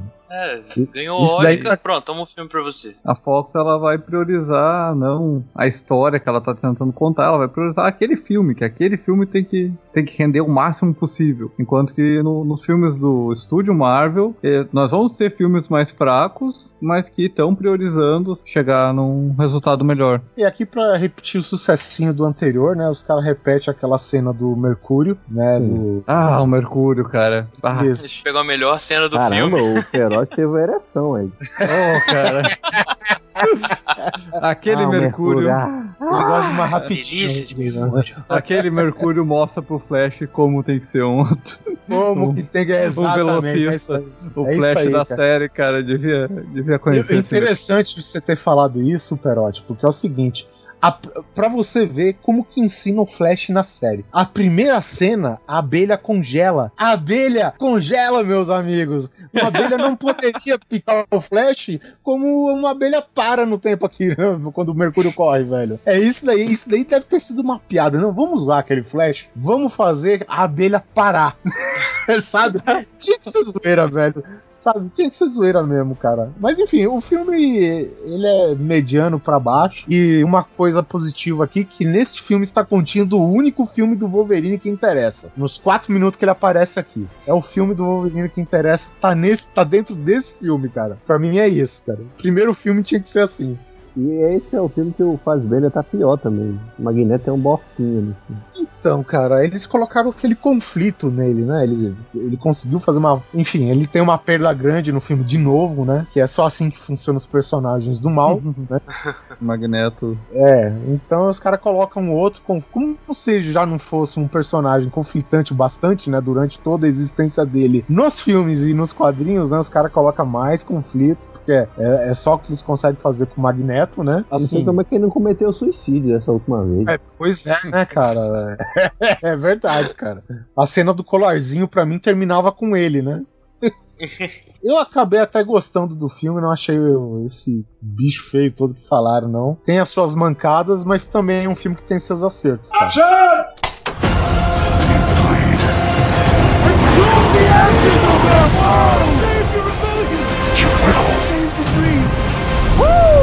Superhero landing! May the force be with us. Em junho, tivemos Tartarugas Ninja 2, Fora das Sombras, que teve todos os elementos legais do quadrinho e mesmo assim foi uma bosta. Devia ter ficado nas sombras, viu? Ah, foi divertido, é. vai, na hora, assim, quando você tava assistindo. Então, vou dizer que passou, eu nem vi. Já falei, gente, já falei. O problema das tartarugas ninja é porque os caras não estão fantasiados, são robôs. Se eles tivessem fantasiados com cabeças gigantes dançando rap. Ó, tava lindo. Go Ninja, Go Ninja, Go. Eles tinham sido. Esse filme tinha ganhado o Oscar. Que filme merda. Cala sua boca. Ah, esse filme é uma merda. Eu não sei se, se não é um resquício de outra época. Não, não sei se tem o espaço para isso. É, é, é o, espaço é tem, fez dinheiro, se pagou, mas. Exatamente, é isso que eu ia falar é o filme que ele gira capital dentro do estúdio, entendeu? Uhum. Ele, ele faz sua verbinha, ó, nós estamos precisando complementar 3 milhões em filme e tal. Ah, então faz esse que vai lucrar só 3 milhões mesmo, sabe? Pra gente complementar o outro. E aí a gente empata as contas e empata não, né? Ele sempre sai lucrando, com certeza. Mas enfim, é isso, cara. Você não tava esperando nada mais. Eu nu- nunca esperei mais nada dos filmes de Tartarugas Ninja. Sim. Que é isso. É, falei isso mesmo. Tem a impressão que a filmagem de Tartarugas Ninjas é tipo uma câmera olhando o, o fundo, aí vira o fundo, e eles só botam os bonecos depois, assim. Pode crer. Só muda o fundo de verde pra azul, né?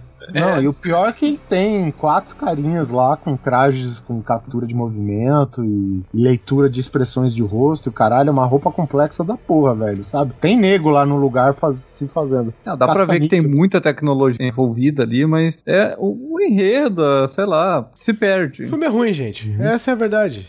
A única coisa que salva acho que é a cena do elevador. É, a cena do trailer. Se você assiste o trailer e assistir o filme, tá bom. Tivemos também Warcraft, o primeiro encontro de dois do mundo. If we do not unite to fight this enemy, our world will perish.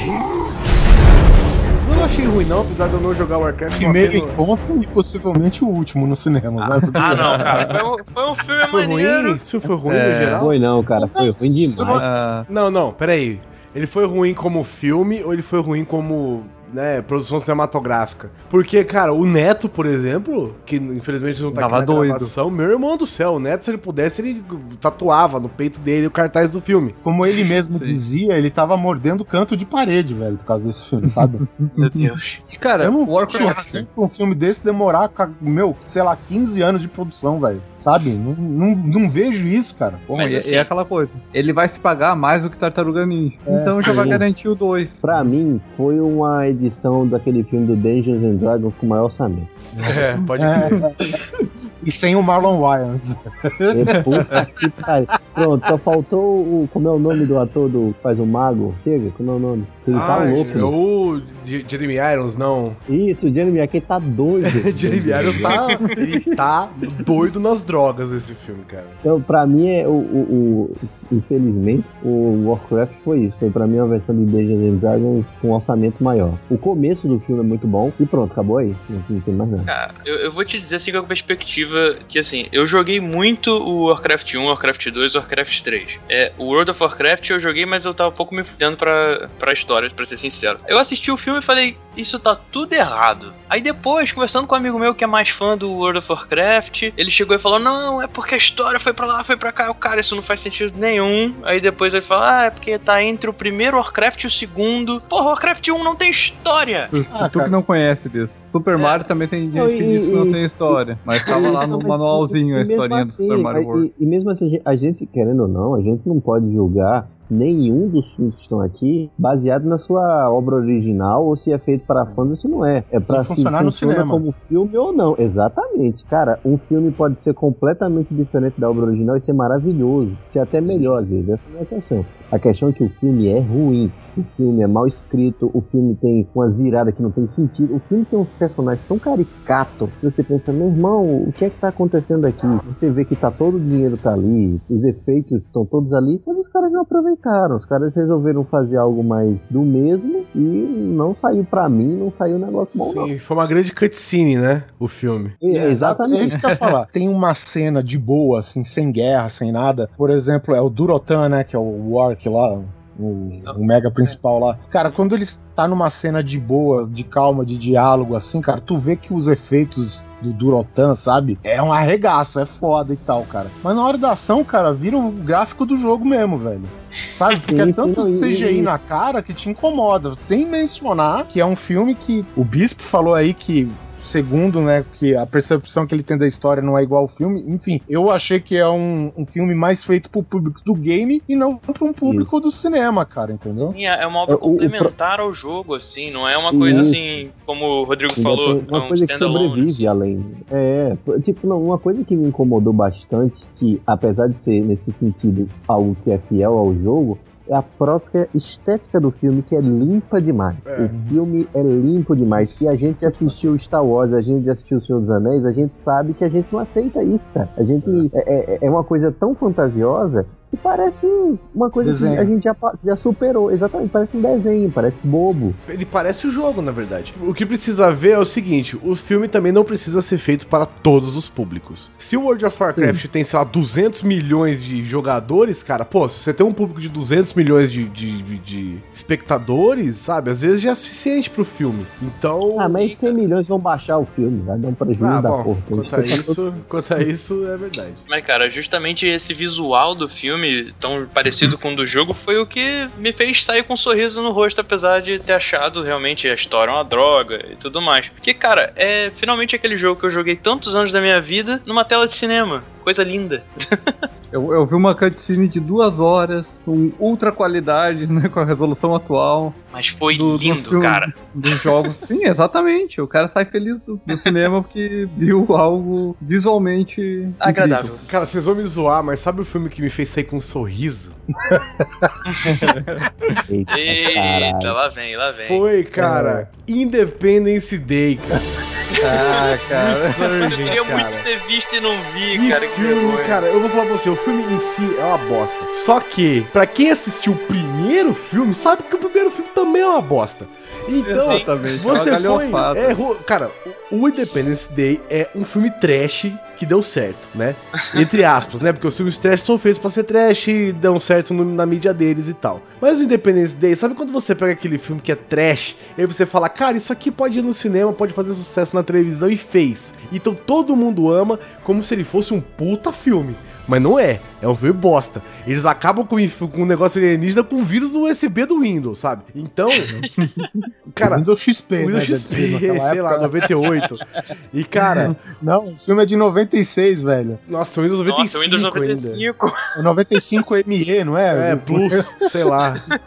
O mouse do cara era um cabeça de cachorro. Acaba o primeiro filme com o cara que era piloto de de teco-teco, de, de tocar veneno nas plantações, pilotando um jato Não. cabuloso pra dentro da Kamikaze, nave. né? Kamikaze jato. Cara, o personagem principal do filme, cara, é o operador de TV a cabo, velho. Vamos ser sinceros, esse é um puta filme trash do caralho, sabe? E o 2, cara, ele me veio com a mesma sensação de filme trash, sabe? Com a mesma parada, cara. Eu achei muito bom, velho. Apesar do filme em si ser ruim, mas eu achei o filme muito legal, cara. Ainda tem as mesmas piadas, as mesmas É paradinhas, eu tava falando sabe? com um amigo meu, de que o filme pode ser ruim e você pode reconhecer que é ruim e você fala, é, eu gostei dessa Eu, coisa pô, ruim. gostei demais, cara. Desde que você admita que é ruim, é claro. Claro. Você tá aí, é uma merda. Tem sentido. Mas eu gostei. Isso aí não, eu gostei desse lixo. E Independence Day eu assisti também. E eu fui esperando um cocô e eu, eu, eu fui. a- admito que algumas cenas eu fui passando, né? Porque os diálogos não tem importância nenhuma. Não tem a menor importância, velho. Aquele moleque lá, o, o irmão do Thor lá, e aquele outro cara, sabe? Que, que não faz diferença nenhuma no filme esses caras, sabe? Podia sair Cara, eu fora. sei que eu parei o filme quando tinha um alienígena gigante correndo no deserto. Aí pronto, vou parar. Mano, o pai do cara vai juntando criança num ônibus escolar, velho. Puta, é bom demais esse filme, cara. Não, não, sério mesmo. O, o, o Brandon. Como que chama? O, eu esqueci o nome do personagem. O Brandon Mosca lá, né? O Jeff Goldblum. Ele tá no deserto lutando com os alienígenas perto da área 51. E de repente aparece um ônibus escolar no meio do deserto com o pai dele dirigindo, velho. Cara, bom demais, velho. Puta Aí, aí ele olha, sai não! Se afastem! Se afastem! Pai? Sabe? Dirigindo o ônibus. O que que você tá fazendo aqui? Caralho, velho. Um puta alienígena gigante correndo nas costas. Ah, vai tomar no c... velho. Ai, E, e o problema mesmo é aquele elenco jovem piloto, mano. Que bosta, Os mano. que entram na nave, né? É, cara, que bosta de elenco. Os caras não tem carisma nenhum, mano. Nenhum, sabe? Puta que pariu. Mas é, é legal você pegar essa ideia, né? Que é, é o mesmo período, né? O período, digamos assim, em tempo real do que a gente tem. E aí o, o ser humano pegou toda a tecnologia alienígena, aí, sei lá, já tem até. Tem até supermercado na lua, sabe? E é, pô, isso é bem maneiro, cara. Eu começo a assistir o filme e os, os- os humanos, a primeira aparição de uma nave, eles simplesmente metem um tiro na cara da nave. Caralho. O que? Essa nave tá parada aqui. O que, que ela tá fazendo? Nada. Só com, só com tiro nessa porra. E e era, era a nave que vinha pra ajudar, né? é, puta que pariu. Que é Muito bom, meu, cara. Muito bom. O ser humano é muito idiota, muito bom, cara. Não, e aquele executivozinho que acaba virando badass junto com o líder africano lá, velho. Sabe? É, Meu, é tipo aqueles clichê que você tá vendo de longe que vai acontecer, velho. É uma bosta, é uma Presidente bosta. americano que virou, ficou gagado. Cara, eu vou falar pra vocês. Se assistam novamente esse filme, ouvintes, pensando que vocês vão assistir um filme trash com alto orçamento. Ele vai ficar Esse- não como uma mega produção hollywoodiana, sacou? Veja como um filme trash de alto orçamento. O filme vai ficar muito melhor. Muito melhor. Era assim, o cara tinha uma ideia pra fazer um filme e, porra, onde é que eu vou arranjar o dinheiro? Aí do nada caiu na conta dele por acidente 200 milhões de dólares. Opa, olha lá. Era a chance que eu É, é, é precisava. isso aí. Cara, pousa uma nave que é a metade do planeta. Do planeta. É isso que eu achei estranho. Pra mim, era pra, tipo, o planeta ter pendido pra um lado, sabe? É, pra Tipo, ela- empurrar o planeta. Porque- Exatamente, sabe? Tem- eu acho legal a parte que tem os caras lá, que são os únicos caras que estão perto da nave, os caras que estão no navio cargueiro lá. E aí o cara fala: Ah, a gente precisa que vocês nos ajudem. Ah, não. Os caras, porra, mas vocês são os únicos que estão perto. Ah, fala pra eles que a gente ajuda se eles pagarem, sei lá, um trilhão de dólares. Aí o cara fala, ah, um trilhão de dólares. Aí os caras, beleza. Aí então, eles vão pagar. Aí os caras desesperados, velho, começam a ligar todos os aparelhos já, não sei o quê. Pô, é muito bom. velho. Vai funcionar isso aqui? Os caras do nada começam a ligar todos os aparelhos, mega profissa lá. Puta, bem legal, cara. Os caras nem aí pra Não, passar. legal não é. Não é, não é legal. Não, é legal. É ruim, mas é legal, ué. E, assim, a história anda, né? E os caras têm que colocar como a humanidade evoluiu a partir daquele, daquele Daquele ponto contato. da primeira invasão.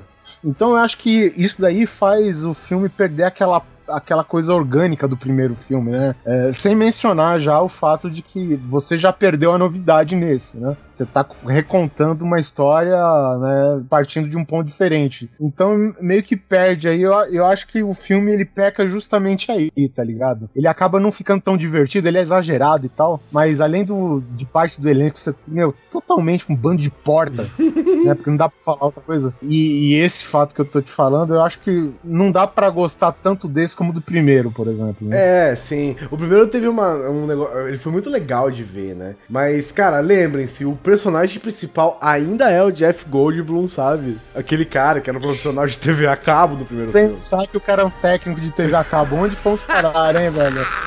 Caralho. Ai, meu caceta. Vamos pra Júlio, vai.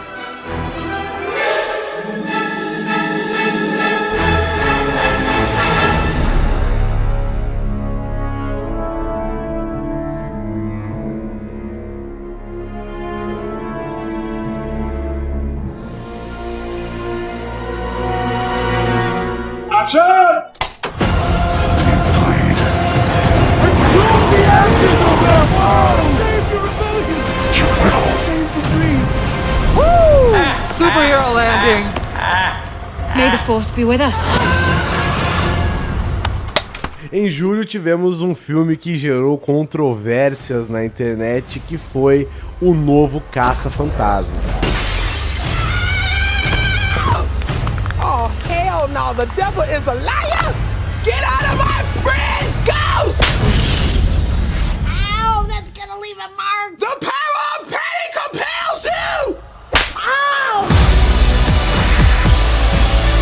controvérsia foi que trocaram o elenco todo pra mulheres, né? E fizeram uma inversão de papéis, né? Enquanto no primeiro filme a Janine era a idiotinha que atendia telefonemas e fazia qualquer coisa, eles trocaram isso pelo personagem do Thor, que era tão porta, mais porta que a Janine, que a Janine ainda tinha umas sacadas legais. Mas Vou o filme... compensar o irmão dele no Independência dele. Pois é. Mas o filme em si é ruim. Eu achei o filme ruim. chato, eu cara. A parada dos fantasmas, eu achei legal pra caramba o jeito que os fantasmas são desenvolvidos. O jeitão do cara lá, o cara que tem a ideia de chamar os fantasmas e não sei o que, eu acho bacana. As piadas eu achei legais. O, o, o negócio de ter armas diferentes, não sei o que, eu achei bacana também. Só que, cara, tem uma cena que me incomodou demais, que é aquela cena da dança. Aquela cena da dança, eu assisti, eu assisti esse filme no cinema também. E essa cena da dança, a hora que eu vi, sabe, que, sabe quando você tá assistindo um filme e entra uma cena? Cara, eu sou muito desligado nas paradas. O Oliver me conta umas paradas nos chats que a gente tá conversando que eu não faço a menor ideia, eu não me liguei nem um segundo, cara. Porque eu vejo o filme no contexto geral. E nesse filme, eu olhei e falei, cara, essa cena não faz o menor sentido. e ela é uma cena importante no filme, num momento muito decisivo do filme. Eu tava assistindo com a Carol. Eu virei pra Carol e falei assim: Carol, vamos ficar depois dos créditos, que eu tenho certeza que essa é uma cena extra que alguém resolveu colocar peixe linguiça nessa porra. E foi exatamente isso, cara. É uma cena aleatória que colocaram no filme pra fazer, sei lá, pra, pra ter um humor ou qualquer coisa assim. Eu não, eu achei o filme bem ruim. Até, até o momento em que eles têm que enfrentar mesmo a parada dos fantasmas, eu achei bem ruim, cara. Tá, sei lá, da, da metade do filme pro final, eu achei ruimzão. Mas da metade do filme pro começo, eu achei bem legal, cara. Ela se encontrando, descobrindo sobre fantasmas, e os fantasmas aparecendo de verdade, o jeito que os fantasmas aparecem.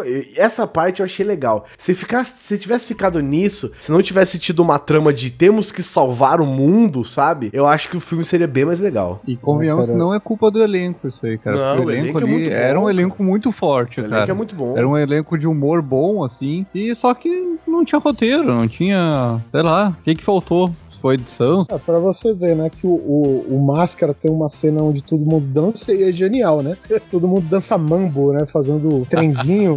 né? Tá, tá, tá, tá, tá, tá. Tá, e aqui ficou uma bosta, né? Pois é, ficou ruim, cara. Eu achei que se o filme fosse menor, achei que se o filme fosse menor, ele seria mais legal. No sentido do primeiro Caça-Fantasma. Apesar que o primeiro Caça-Fantasmas, ele, ele tem também o Salvar o Mundo, né? Do Gozer e não sei o quê. Mas até esse momento, no filme é legal por conta da, da nostalgia, do jeito que ele é feito, da zoeira que ele é feito e tal. Mas eu gosto muito da parte dos Caça-Fantasmas, onde eles ainda estão desenvolvendo as coisas, estudando e aprendendo, sabe? Que eles fazem aquelas propagandas horrorosas na TV pra poder divulgar o serviço deles de caça-fantasmas, sabe? Essa parte eu acho muito legal, cara, do filme. E essa é uma parte que eu gostei do filme novo. Só que dali pra frente eu já achei, sei lá, cara, eu achei muito aleatório, muito qualquer coisa pra terminar metade do filme, sabe? É, eu, eu acho assim, cara, se você quer fazer um filme é, sobre representatividade, né, cara, que você faça direito. Não vá contando só que a galera vai gostar porque ah, é, é um filme que lida com a questão feminista ou com a questão da, da aceitação de, de pessoas que, que, que têm diferente orientação sexual, cara. Não, cara, faça seu filme valer junto com isso. É, junte as duas coisas. Eu achei, pelo menos, que esses caça-fantasmas estavam se pendurando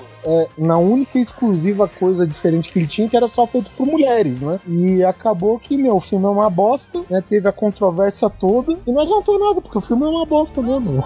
Vou fazer o quê? Em julho também tivemos A Lenda de Tarzan, que eu não achei o filme ruim, mas também não achei o filme legal. É um filme bem feito, vamos dizer. É dizer bem assim, feito, né, é bem feitinho. Tem toda uma. uns efeitos legais, tem toda uma paradinha da, da- da vida do Tarzan na selva, né? É, e não é um filme de origem, né? Que Não. se deixe bem claro. Não é. É um filme que ele já parte do pressuposto que ele.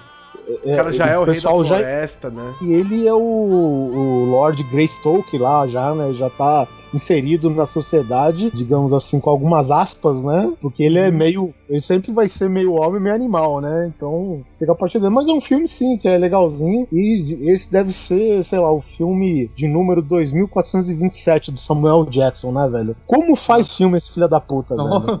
Quanto menos espera, tá lá ele. Mas interessante, eu não sabia que esse era pra ser um, um a lenda do Tarzan 2 aí, um Tarzan 2. Tem outros filmes que eles vão e encontram ele na selva, então esse aí já tá em Londres. É, tipo um flashback, né? Eu gostei do filme, cara, principalmente as partes que mostram o porquê que ele é rei da selva, sabe? Então, eu achei isso muito legal, assim, porque o cara tem toda a inteligência humana, mas ao mesmo tempo o cara pensa como um animal também e tal. Eu, eu achei bem legal essas partes, assim, que o cara não perde, né, esses sentidos com o passar do tempo, mesmo virando Lorde, não sei o que e tal, ele ainda mantém essa reminiscência da, da, da vida dele na floresta. Tivemos também Star Trek Sem Fronteiras. Radio. We can we can broadcast something from the ship to drown out their links. Something loud and distracting. Loud and distracting. I've got just the thing. Esse eu não vi. Eu vou confessar Uma que eu não bosta, gostei, cara. pior. O pior É. de todos os Trek.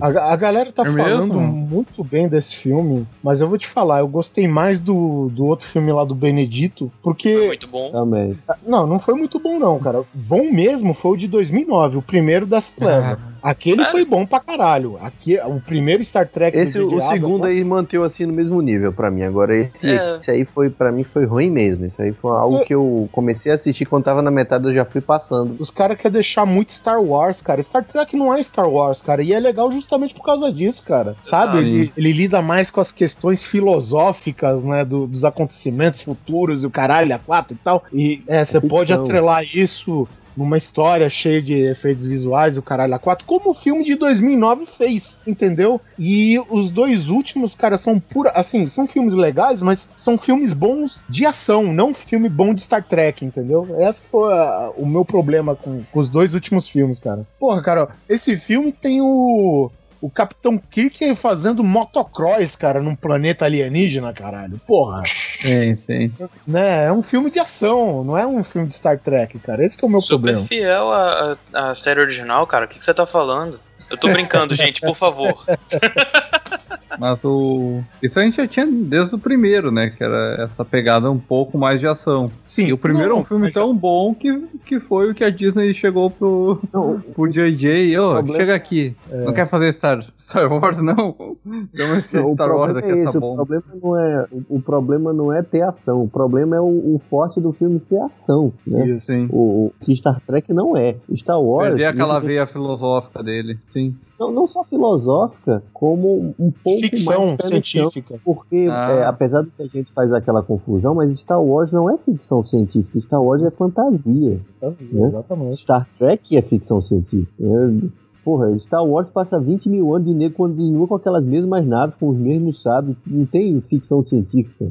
Uma, uma força seriosa, mística, controlando as coisas e tudo mais, bem e mal. Enquanto Star Trek não. Star Trek é uma coisa mais turva, mais cinza. E, enfim, mas infelizmente esse último filme aí, é, esse último filme aí é ruim, cara. É, mas vamos deixar claro que a maioria das pessoas gostaram desse Star Trek, tá? Isso daí é Isso. uma, é uma opinião única, exclusivamente minha e do Rodrigo, porque eu, por exemplo, acompanho Star Trek desde moleque, assim, não é a, a minha franquia de série, filmes favorita e tal, mas eu gosto ainda assim, cara. Mas eu acho Star Trek Sem Fronteiras, ah, Sabe, não é porque tocou Beast Boys no espaço que faz o filme ser bom, velho. Sabe, não é porque o Kirk faz motocross que o, o Spock é um cara porradeiro pra ca- Cara, o Spock é o novo Tom Cruise, cara. O Spock do, do- desse Star Trek corre para caralho, velho. Não, velho. O Star Trek é outra coisa, não é isso, velho. Sabe, é um filme legal, é bacana, cara, mas pra mim não é Star Trek. Infelizmente se perdeu. Eu fico com, a, com o filme de 2009 lá do J.J. Abrams, velho. Que diga-se passagem, naquela época foi um dos melhores filmes daquele ano. Pra finalizar o mês, a gente tem Jason Bourne, com o retorno de Matt Damon na franquia. Que pra mim sofre do mesmo problema do Star Trek. O foco é só me- ação e o resto foda-se. Não, na verdade, eu acho que esse daí, eu já acho que ele fica na mesma, né? Porque tudo que tem nesse filme a gente viu nos outros três dele, né? Mais naquele quarto lá do. que é o legado Borne, né? Então, sei lá, é um filme que não mostra evolução nenhuma, né? Ele Não, fica então, mais aquela velho, os coisa. Personagens ficam mais velhos. Não, é a mesma coisa. É o que eu tô querendo dizer é o seguinte, por exemplo, a gente tem os três primeiros Bourne, que Uhum. são filmes que tem ação, só que eles tinham um roteiro muito bom. Jason um Bourne roteiro- tem um e- roteiro e, eles tinham uma crescente, né, entre os filmes. né, Isso, exatamente. E nesse aí não. Nesse aí parou na ação e acabou. É, De novo, estão perseguindo o Jason Bourne, queima de arquivo Uhum. e tudo mais. Ele vai matar e imobilizar 50 mil agentes super treinados e é isso. E eles não aprenderam que com ele não se mexe, né, pelo jeito. É, pois é. É, mas eu, eu acho que isso daí tem um pouco a ver, cara, dos caras não mudarem mais o diretor, né, cara? O Matt Damon até pode ficar, claro, ele é o Borne, né? Ele é o, a peça-chave de tudo isso, cara. Mas, pô, cara, o Paul Greengrass, cara, ele já tá quatro filmes já no. Né, do, do Matt Damon, né? O primeiro filme acho que era do Doug, Doug Liman, né? O primeiro filme. Aí depois foi tudo do Paul Greengrass, cara. Acho que tem que mudar um pouco, dar uma cara nova, cara. Por isso que é, tem algumas franquias que nem o Missão Impossível, por exemplo, cara, que o elenco, né, eles mantêm mais ou menos aquele núcleo as mesmas pessoas, cara, mas cada filme é um diretor diferente, uma visão diferente. Eu acho que o Bourne, talvez dessa vez, ele precisava de um diretor diferente, cara, sabe? Fazer alguma... morrer e parar de fazer filme, né? Já deu, Jason. é, já deu, eu também acho. Esse a, filme a tem dois momentos muito bons. A primeira cena Sim. em que ele tá sempre num tem, protesto. É. é. que ele tá num protesto e tem molotov voando pra tudo que é canto. Protesto é muito com baderna. Isso, protesto claro. com baderna. Na cidade inteira. Esse é o protesto mais louco que eu já vi, na que Grécia. é na cidade inteira. Uma cena que é próximo do final do filme que tem um caminhão arrastando 50 carros de verdade. E você pensa, meu Deus, quantos carros foram destruídos para fazer essa cena e ficou muito, muito foda. Assim. Não, em termos, termos técnicos, o filme ele sempre arregaça, né? Vamos falar sério. Sim, sim. Agora, em termos de evolução, né, do personagem. É, não tem nada demais. Isso daí não tem nada demais, esse que é o problema. E aquele francês lá, ele tá bom de vilão. Eu gostei dele também, cara. Porque ele deixa de ser aqueles vilões, porque todos os, os, os capangas que vai atrás do Jason Bourne é aqueles, é aqueles cabra calado, tudo programado para matar, né? Isso, o cara e tá esse... tomando café e chega uma mensagem. É, sei é. lá, Ana comeu uva. Ah, meu Deus, Ana comeu uva. Aí pronto, se transforma. Uhum. Aí ele sai pega, pega. A pochete dele cheia de documento, passaporte, caralho, e vai matar alguém, né? Isso. E esse cara não, esse cara é mais emocional, ele mais é, sabe, atira primeiro, pergunta depois, ou só atira, foda-se, sabe? Como que é o nome desse ator, cara? Esse cara é bom, velho. Caralho, velho. Ele faz filme ele é americano é pra caralho. É, ele é francês, né? Ele tem uma série de filmes com o Jean Renault, não é? San Cassel, né? O nome dele, acho que é. Caralho. Não faço a menor ideia, olha. Sério. Action!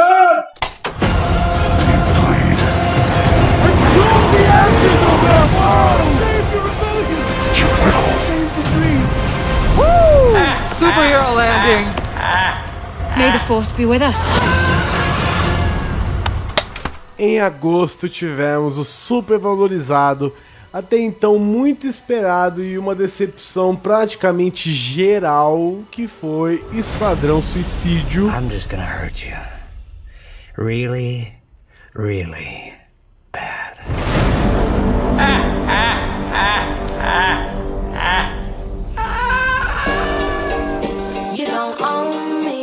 Porque todo mundo saiu do filme querendo morrer. Esquadrão Suicídio tinha que ser outro filme, na minha opinião, desse ano. tá, já sei qual é.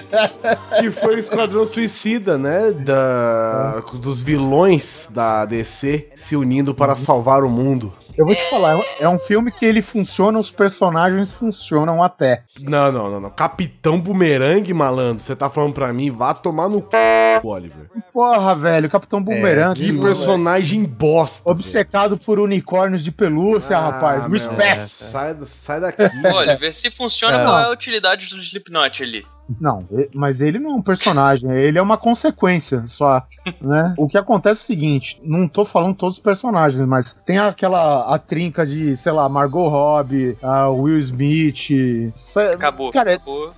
Não, tem, tem, tem, uma. Os personagens têm uma dinâmica boa até, cara. Mas é tipo você pegar, puta, nós temos um problema, uma entidade espiritual maligna invadiu a cidade. Quem que nós vamos chamar? É um cara com um bastão, um com um bumerangue, um pistoleiro, uma mina com uma marreta e um cara Porra, que velho. tem uma força milenar maligna dentro dele, mas não quer usar. É, então. Porra, tá, velho. mas é, é, que, bom, isso coloca o que era essa entidade governamental que a. aquela burocrata do. Ah, tá, Amanda Wallace. Tá por trás. É, que é a Amanda Wallace. E tá muito bem representada, pelo menos comparado com o desenho da Liga da Justiça. Quando eu olhei ela assim no filme, eu, eu já vi. Onde é que... E daí, esse tempo eu tava vendo o desenho da Liga da Justiça, cara, e é ela. Assim, tá? Parabéns. A escolha de personagem mulher, foi. Sem mencionar que a atriz, velho, ela manda demais, né? Viola Davis uhum. pavora, né, velho? Davis é Porra, Viola Davis regaça pesado, cara. E é uma pena que nem ela conseguiu salvar o filme, né, bicho? E eu acho assim, seria talvez um filme interessante se eles não tivessem ficado dando romancezinho pra, pra Arlequina. Deixava a Arlequina só como a Arlequina doida, da cabeça zoada, dando porrada em cara, deu. Ia divertir uma galera, não ia ter todo ficou, um... Ficou muito confuso, cara. É tipo um filme que eu acho que ele tinha duas rotas e ele não conseguiu andar direito por nenhuma, né? Porque tinha a treta do Coringa e tinha a treta da Encounters, né? Então... Sim, se não tivesse o Coringa, ou então eles tivessem ido pegar o Coringa, alguma coisa do tipo, Isso. era outro filme. É. Na, na verdade, faz sentido eles ir atrás do Coringa, porque é o tipo de vilão que aquela galera podia lidar. Sim. Né? Porque o Coringa só atrai gente louca e retardada pra ele. No entanto, que os caras vai lá e invade. É um ursinho panda, é um cara vestido de Batman da série animada, sabe? É, é coisa do tipo dessa, dessa doideira. Isso daí eu até gostei. Eu achei o, o Coringa, velho. Assim, muita gente massacrou o Jared Leto, cara, mas vai fazer o que depois do, do último, né, cara? O que que, o que, que sobrou pra fazer? Então É. fica meio difícil, galera. Vamos entender que o cara pegou uma parada catiça também pra, né, É, pra resolver. Um né, filme com um clima completamente diferente. É, e convenhamos, né? O Jared Leto é um puta ator também, né? Porra, ele, inclusive ele tá vindo de. Aqui, qual que é? Ele fez um filme com o Matthew McConaughey que ele ganhou o Oscar de ator. Clube de co- Compras. Dallas. É, então, velho, porra. É, se, Só- e se botasse o mesmo Coringa ali, ele ia dar uma facada na Arlequina e foda-se.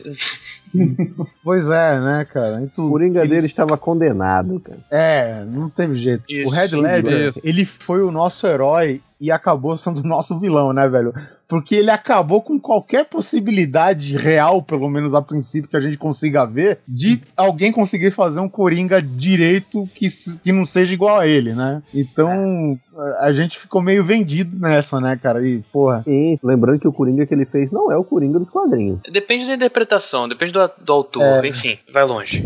Não, mas o próprio, o próprio criador do Coringa falou que o Coringa, no, fi- no cinema, o Coringa mais parecido com o personagem original é o do Jack Nicholson. Por Isso é o que eu tô de- falando, é, velho. É, essa- Ah, o sim, personagem do Coringa, apesar de ter várias original, versões, sim. tem uma versão tradicional, exatamente. É, que. E, e o do Jack Nicholson nem é o, o que ele considera o mais correto, né? Só, só que os outros são simplesmente psicopatas. Psicopatas É. no sentido pesado da palavra. O Coringa não, o Coringa faz piada, o Coringa zoa além disso, né? O Heath Ledger, por exemplo, não fazia nada disso, né? Ele era só um psicopata alucinado. O do É, as Coringa já piadas dele eram piadas sádicas, assim. é, não era nem piada, bizarras. né? Era só o sadismo puro, né? Não tinha o humor do Coringa no geral. Pra mim, uma esperança, assim, pra um Coringa seria um Coringa na pegada da série Arkham. Mas aquele é ele muito caricato, aquele Coringa também, mas... É, mas ele é o Coringa mais, é o Coringa mais parecido, né? O Coringa dublado pelo Mark É. Hamill. É o O Coringa. problema é que a Ah, gente o Mark gostou do Hamill. Batman do Nolan,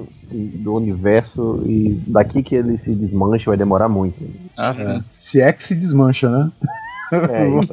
Eu odeio Assistir. os filmes do Nolan, né? Exatamente por serem totalmente diferentes do universo Batman. É, o, o- que na verdade o universo DC tá carecendo agora é de um filme ambientado nesse Batman fantasioso dos quadrinhos, né? É, é ele continua sendo detetive? É, é. Porque o Nolan, ele respeitou todo aquele alicerce do personagem, né, cara? Mas ele colocou ele o background de tudo real, cara. O Batman continua sendo o detetive da porra, ele continua sendo um cara super precavido e não sei o que, né? E, e estuda o, o seu adversário, caralho e tal. Tudo isso tem nos quadrinhos. Porém, ele deu aquela ajeitadinha pro mundo real, né, cara? E a gente quer ver o Batman dos filmes forçados agora, né? A gente quer ver um filme de super-herói mesmo, né, cara? Apesar do cara não ser super-herói, mas enfim, o superpoder dele é o dinheiro, né? Então ele é um Que é o super-herói. maior superpoder Super de todos. Gadgets. É. Super Money. Pra Chama finalizar esse mês, vamos falar só de Ben-Hur, porque sei lá, velho, o que os caras querem fazer, cara. Ben-Hur é aquele filme clássico, né, do, do cinema que tem, sei lá, 16 horas de duração. sim, tem 11 Oscars. O, que, que você vai fazer um remake? Não tô te falando que um filme que leva uma caralhada de Oscars seja grande referência, né, cara? Ah, mas, Mas, porra. pode ser, mas pode ser um indício, né? Entendeu? Mas naquele tempo, cara, sabe, você ganhar 11 Oscars, sabe, você tirar efeitos especiais do c...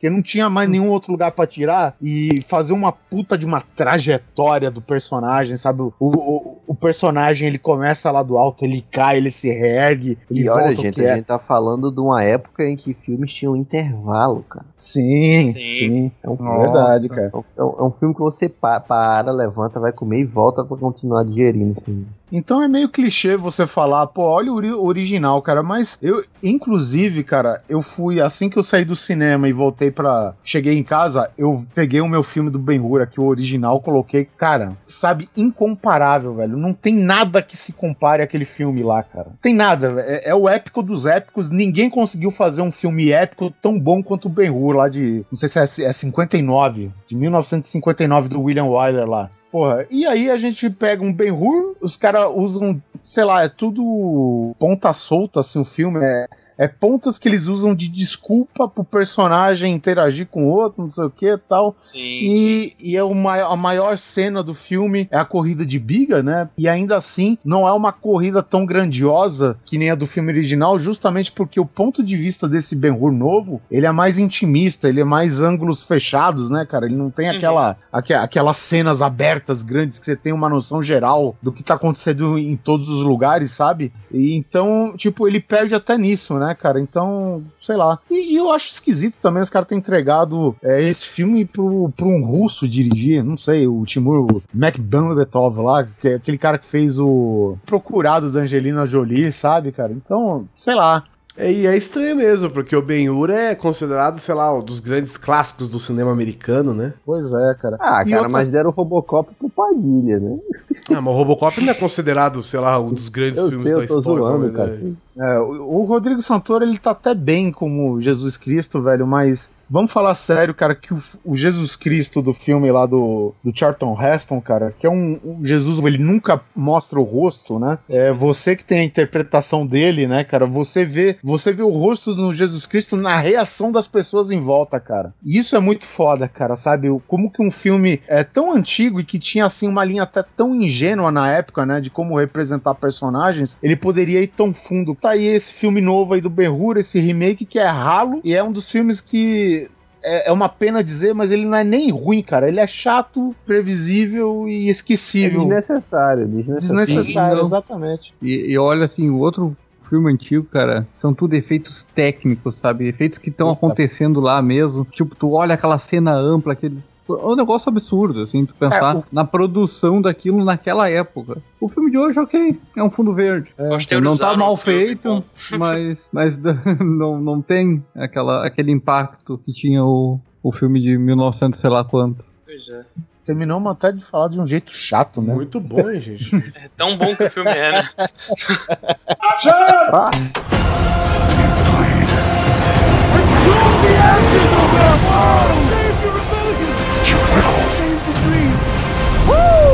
Superhero landing! May the force be with us. Em setembro tivemos o filme O Bom Gigante Amigo, que eu fui, cara, juro pra vocês. Eu fui assistir esse filme torcendo pra ser um dos grandes do Spielberg de novo, e eu achei bem zoado. Spielberg tá ficando velho. Pode ser. É um filme, assim, ele tem Tá tudo que... repetindo os mesmos filmes de sempre, cara. Desde o Diabo do Cavalo de Guerra, mesmo filme. O cavalo de guerra, vá, lave sua boca. Cavalo de Guerra é ruim, cara. Desculpa. Ruim é você, Não, não. você que é ruim. Cavalo de Guerra é um Cuba, filme ruim, ruim, ruim, medonho, previsível e chato. Cavalo de Guerra é chato. Então, o Bom Gigante Amigo, ele tem aquela parada assim que é tipo, é uma criança diferente que mora num orfanato, sabe? Numa época pa- parece atual, mas é um pouco do passado também. É, Entre muitas aspas, o que eu vou dizer aqui, é meio parecido com a história sem fim, sabe? Apesar do Sebastian também não, não ter nada a ver com ser órfão ou morar em orfanato, qualquer coisa assim, mas tem aquele clima, sabe? De um mundo mágico, de um negócio assim. A criança é 100% destemida, não tem medo de nada, ela é cheia da razão, essas coisas, sabe? Eu gostei dessa parte do filme ao mesmo tempo que eu não gostei tanto, cara. Eu não sei, chegou uma hora pra mim que o filme começou a parar de fazer sentido e virou só só conto de fada mesmo e sei lá, demonstração de efeitos visuais. Teve também The Purge 3 eu vou pedir pro Oliver falar, porque eu acho que ele assistiu, porque eu não tive coragem de ver esse filme ainda. Porque eu gostei tanto do 1, apesar de, como o Rodrigo citou aqui, ser um filme bem ruim. Eu gostei muito do 1. O 2 eu achei, sei lá, um grande jogo de videogame. E o 3 eu fiquei com medo de ver, cara. É, o 3 é igual ao 2, não tem muita coisa além, não. né? É, é, criou, é a mesma coisa de Jogos Mortais, cara. O primeiro você olha assim, aham, aí pronto, fez sucesso, vamos fazer a mesma coisa 20 vezes. É, pois é. E como eu gosto de jogos mortais, eu não queria cometer o, mesmo erro no The Purge. Mas eu eventualmente vou acabar assistindo esse terceiro filme. Pra não falar que é de tudo ruim, é, ele é um universo que ele evoluiu um pouquinho, né? Ele tem uma, uns outros. Não vou contar aqui porque sei lá, de repente o pessoal achar ruim que é spoiler, mas tem algo diferente do 2, né? Porque do jeito que tava indo, as pessoas podem falar, ah, isso daí é só porque o 1 um fez aquele sucesso inesperado, né? O pessoal vai e assina pra fazer um 2 e Vamos ver se dá, dá, dinheiro ainda, vamos fazer um 3. Mas o 3 tem uma coisinha que eles mudam assim, que dá um toque mais. Sei, sei lá, vai um pouco mais a fundo, né, na crise de você adotar um dia para que todo mundo se elimine à vontade sem sofrer as consequências da lei, vamos dizer assim, né? Então, é, é isso. Se você quiser assistir é por sua conta e risco. Ah, nesse mês teve o Light Salto, né? Que foi um filme que os caras fizeram baseado naquele curta de terror, né? Ah, não vi isso. Isso, não, que apaga a luz, acende a luz, apaga é, a luz. Mas no final das contas ah, os caras. Ah, que puta, aquele curta. Ah, o curta chama é. Lights Out, é verdade. Nossa, esse curta me deu um cagaço, hein, velho? Fiquei cagado nesse filme, hein? Puta merda. Não, tudo bem. O curta, ele é bom porque ele é um curta, né? Mas quando os caras lançam longa que é tudo igual o curta, nós temos um problema, né? é, é, um filme de jumpscare, velho. É só isso. Acabou. É tipo o fantasminha do Mario, né? Você vira pra ele, ele para. Você vira de costas, ele anda. É, então. Tu chega a ver o bicho? É, chega. Chega. Mas ah, tá. nada demais também. É, aquele curta é cabuloso, era realmente cara. Só um bicho que vivia nas sombras, assim, alguma... É um filme de susto. É, o curta mostra que ele vive nas sombras porque ele quer, na verdade, né? Não, tem, uhum. tem as suas razões, eles explicam no filme e tal, mas... Sim, sim, mas no curta não mostra isso, né? Mostra só o espírito, não, não, aí a não, pessoa então... acende a luz do quarto lá... E aí o espírito tá na, na cara dela e apaga a luz. E ele mesmo apaga a luz do abajur. Porra, velho. Esse, esse curto é cabuloso, cara. É. Inclusive, cara, teve um site que publicou uma parada que foi os melhores curtas de terror. Esse daí, o, o Lights Alta, ele tava no meio, cara. Tá tudo no YouTube, né? Pra falar a verdade. São vários curtas de terror, cara. A maioria é muito legal, cara. Puta, vou ver se eu acho pra pôr no poço. Teve o remake de Sete Homens e um Destino. Eu já não gosto do original, apesar de todo mundo dizer que é clássico. Eu sei que é um clássico. Mas é clássico o... do meu pai, sabe? É, então. Mas é aquele filme do Yul Brynner lá, né? Então, sei lá, eu acho. Eu, eu assisti recentemente o, o filme dos anos 60.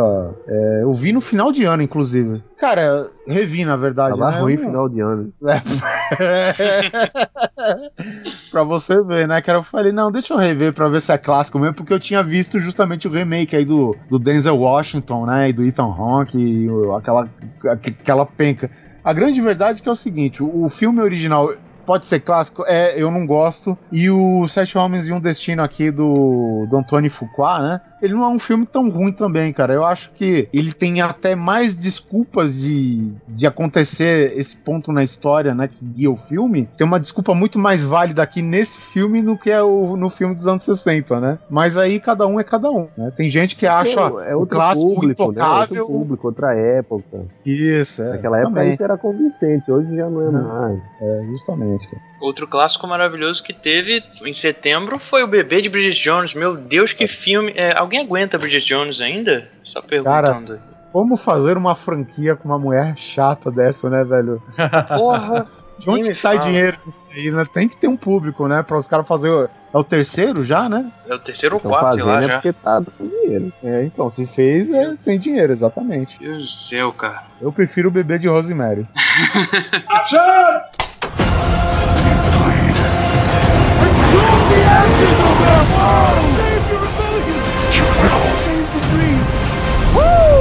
Superhero landing! May the force be with us. Em outubro tivemos Batfleck Begins, que é O Contador. Caralho, velho. É um filme, sei lá. Eu não, eu não achei ruim, não, cara. Eu, é, é verdade, eu tô, num, eu tô num conflito de emoções aí com esse filme, viu? Ele tenta trazer um é. drama do tipo. Cara, não sei se tenta trazer drama ou se eu tô caçando um drama nesse filme. Mas tem a, a, parte dele ser todo. dele ser autista, né? Das coisas que ele faz. E aí, sei lá, o cara é contador e o cara é o Batman ao mesmo tempo. Do, no sentido de. cheio de estratégias e rotas de fuga e, e planos e gadgets e não sei o que. Sei lá, cara. Eu achei, eu achei legal o filme, Batman cara. que o Batman, né, cara? Foi mais Batman que o filme do Batman vs Superman, cara. Eu achei legal o filme no geral, mas eu também tô num conflito de emoções aí, cara. Alguém mais viu? Você, mais alguém daqui viu? Eu não vi, eu não vi porque Cara, é um título, é um título que não atrai ninguém, né, cara? O contador. É. Sério.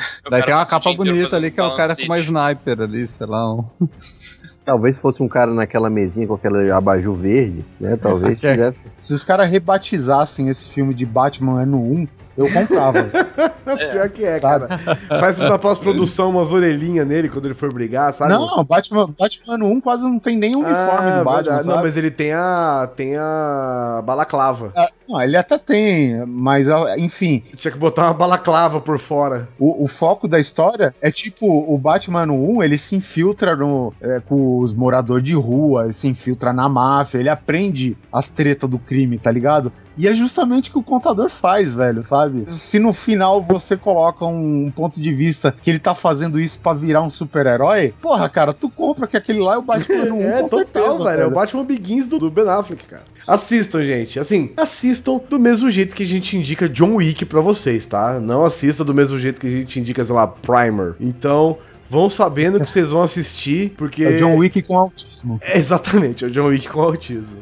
Vai Ah. ter continuação, né? Vai. Ah, tem que. Vai ser, velho. Ele terminou de um jeito muito. Muito vai ter continuação. Inclusive, pode ser o próximo filme do Batman, a continuação do, do computador. É que a gente não esperou até o final pra ver o símbolo da DC subir. É, pra ver subir no céu a, a luz do Batman lá. A gente teve falar? também o, a adaptação do outro livro do Dan Brown aí, É, o Inferno. Eu não vi. É, Tom Hanks. é uma Ah, merda, cara. a exemplo de todos os outros que são obras de artes que dão dicas pra esconder os seus passos e É o mesmo filme baseado no mesmo livro, que é a mesma trama. assim, Cara, me entreteve, vai. É pior do que os anteriores. Não, não, entreteve. entreter. Não, mas entreter o Independence Day também entreteu o Guizão. Me demais. Não quer dizer que o filme não é. Não quer dizer que o filme não seja ruim, entendeu? Porque Ah, é, o Tom Hanks nesse filme ele tá horrível, enquanto que no Capitão Sully, no Sully, né, ele tá bom. Você vê como isso depende do diretor e tudo mais, né? Isso Capitão aí tá Sully? Horroroso filme esse é esse? cabelo. É do avião O- que ele pousou no Hudson. É, o herói do Rio Hudson. É, esse é o subtítulo em português. É. Capitão Sully, o herói do Rio Hood. É, o nome é só Sully. Sully. Anjos da Noite também foi em outubro, tentando, né, dando os seus últimos suspiros de vida aí, porque não acaba nunca, né, esse filme. Uma série que eu não lembrava que existia, daí veio Nem assim, eu. Olha, Anjos da Noite, cara. O filme Ainda quero 1 ver. e o filme 3 eu gosto pra caralho. Eu também, É, cara. Eu ia falar isso agora. caramba, cara. Eu ia falar isso agora. O filme 3 é o medieval, né? Não, e a mulher, Cara, a protagonista, Kate Beckinsale, ela não envelhece. Não, né? É vampira, Parabéns. porra. Caralho. É vampira mesmo, isso aí. Ela só faz isso ultimamente, né, cara? Ela só faz essa vampira aí. É, por sinal, é, é mais ou menos o conto do Nosferato, né? Que é aquela coisa do- de se confundir se o ator era realmente vampiro ou não, né? Que tinha aquelas lendas urbanas, né? Tá mais uma pra nascer aí. Fal- falando em Sully, Rodrigo, você assistiu Sully, né? Um filme bem montado, com um final horrível. É, é um filme tenso. As pessoas vão pensar, é o que, que acontece, né? Na trama, um piloto de avião, capitão, ele tem um problema no avião e ele tem, na história, ele teve duas escolhas: voltar para uma pista ou aterrissar no, no meio de um rio, no rio Hudson. Né? Sim. E ele escolheu aterrissar no rio e salvou, ninguém se machucou. Algumas pessoas se machucaram levemente, mas todo mundo saiu vivo e ele é, entre aspas, um herói. E o filme não se passa durante o desastre, mas após o desastre, né? Porque é, a empresa, a companhia aérea, quer investigar que porra é essa, que, que história é essa de pousar no rio ao invés de voltar. Sempre tem que ter o tentam- culpado, né? isso, o que, é que aconteceu aqui? Vamos tentar entender. E ó, começa com a ideia de que o, o capitão tomou a, a pior decisão e que, por sorte, as pessoas se salvaram, mas a, a atitude dele teria sido Mas errada. ainda, mas ainda ficou como negligência, por exemplo. Isso, tipo, você deu sorte, mas por um triz você não matou todo mundo, teria sido melhor que tivesse voltado. E aí o filme vai trabalhar nisso. É um filme do Clint Eastwood, né, o, o- diretor. E o filme é interessante, é um filme, tipo, vamos... Patriótico, né? É um- é um filme Vamos resgatar o que tem de bom na América. Como um bom republicano que o Clint Eastwood é, ele vai enaltecer esse tipo de bandeira. O que quebra pra mim é exatamente o, o final do filme, que é um final totalmente sem graça, besta, bobo, que parece cuspir tudo que o filme fez. Mas É. fora isso, é um filme com, com atuação muito boa, é uma montagem boa, mas é um filme mediano, não é nada um, tipo, meu Deus, que filme foda, mas é um filme interessante. Eu- a- o que eu gostei do fim é justamente porque, né, como o Rodrigo disse, a, a investigação ficava no foco, no pressionando o Tom Hanks, né, o personagem do Sully, né? E no Sim. final, cara, ele dá um nó na cabeça de todo mundo, velho. que é a parte interessante do filme, né? Que, que eu achei bacana, né? A questão é essa, tipo, vocês tem não só que tentar achar evidências de, de tentar fazer simulação, que os caras fazem simulação para ver se dava certo ou não dava, mas de pensar que naquela hora era uma pessoa, um ser humano lidando com um monte de vida e tem que tomar uma decisão na hora e nenhuma simulação simula isso, né? Isso é uma coisa que só Exato. as pessoas que estavam lá sentiram, entendeu? Exatamente. Caramba, hein? Não sabia nem da existência É. desse filme. E aí eles precisavam recalibrar as simulações para as reações humanas, cara. Entendeu? Então aí, e aí que o filme fica bem legal na parte final. Mas depois, o que nem o Rodrigo disse, é, é porque é um filme que, vamos falar sério, né? Não tem muito mais para mostrar a não ser essa, essa traminha. Resolvida essa traminha aí, cara, acabou, né? Essa, É. essa traminha é, é um ju- não é um julgamento, né? É, um, é uma auditoria, vamos dizer assim. É um inquérito. é um- É, é um inquérito é, que ele é intercalado pelos flashbacks do acidente do avião, entendeu? Então, fora isso, cara, não tem muito mais o que fazer, cara. Acidente de avião você viu em milhares de outros filmes. É, o Clint Eastwood falou isso, eu não tenho que fazer um filme, já tô com 120 anos, não vou fazer nada demais, então vamos fazer uma coisa mais sutil, mais, mais simples.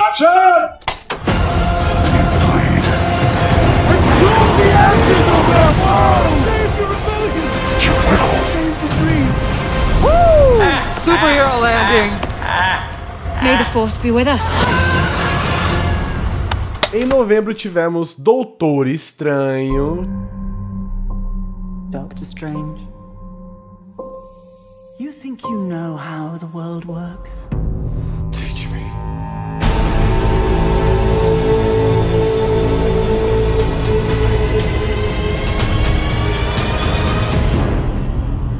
Também que foi um dos favoritões da Marvel aí pro ano de 2016. Eu, eu gostei pelo fato de não ser mais. Tá, é é justamente a premissa do Doutor Estranho nos quadrinhos, né? De não ser mais um super ser é, que saiu de alguma coisa meio embasada em ficção científica, né? Não é um cara do super soro, não é o cara da picada da aranha, não Sim, é o é cara a parada raio do universo gama. místico, né? É o cara do universo místico e que foi muito bem representado pelo, Benedito. é, pelo estilo visual do filme e pelo Benedict Cumberbatch também, cara. Entendeu? Eu gostei das duas coisas, né? E pelo que eu entendi, ele vai estar no filme 3 do Thor, né? Parece, né? Pelos o que deu créditos. pra entender. É, É. o próximo deve O filme, estar. cara, eu achei legal, os efeitos visuais eu achei muito maneiros do filme. A trama eu achei meio rasa, tem uns easter eggs que acontecem durante o filme, né? Tipo o acidente que ele sofre, né? Que perde as movimentos das mãos direito. Ele tá buscando, ele, ele é tipo o Dr. House, né? Ele tá buscando as, os casos que podem eh, ser melhores pra ele, pra credibilidade dele, para pro trabalho dele, reputação e tal. E aí surge um dos casos que o cara cita, que é que um soldado machucou a coluna usando um traje experimental. E pra mim é o Rhodes, eu acho, usando a arma do o War Machine, né? Depois que toma o pipoco do Visão lá e cai de costa lá 100 metros de altura. Hum, olha só. Pode ser isso ou pode ser o cara lá que tava dentro da armadura nos testes do. do Pois é. maluco. Pois é, Ah, uma, das referen- uma das considerações que eu vi foi essa, que era esse cara, que era que tava nas armaduras do, do Justin Hammer, né? Tentando Isso. emular o- a armadura do Iron Man, e aí aquela hora que ela vira do avesso, aí racha o cara no meio. Ninguém vê, é claro, mas sabe que tem uma pessoa lá dentro e ela se fode. Mas pra mim, é o Rhodes caiu, porque no fim do Avengers, ele tá tentando andar de novo, lembra? Ele tá fazendo todo o trâmite pra Sim. voltar a andar Uhum. direito e tal. E isso pra mim É, foi... é mais fácil ser o Rhodes mesmo. É, eu imagino que seja o Rhodes, justamente por conta desse easter egg, né? Da, da, da semelhança do- dos universos e tal. De pegar um cara aqui. O Rhodes nada mais é do que um militar de alta patente que tá usando uma armadura experimental. Assim como o Tony Stark, né? A armadura dele sempre é experimental, nunca é final. Uhum.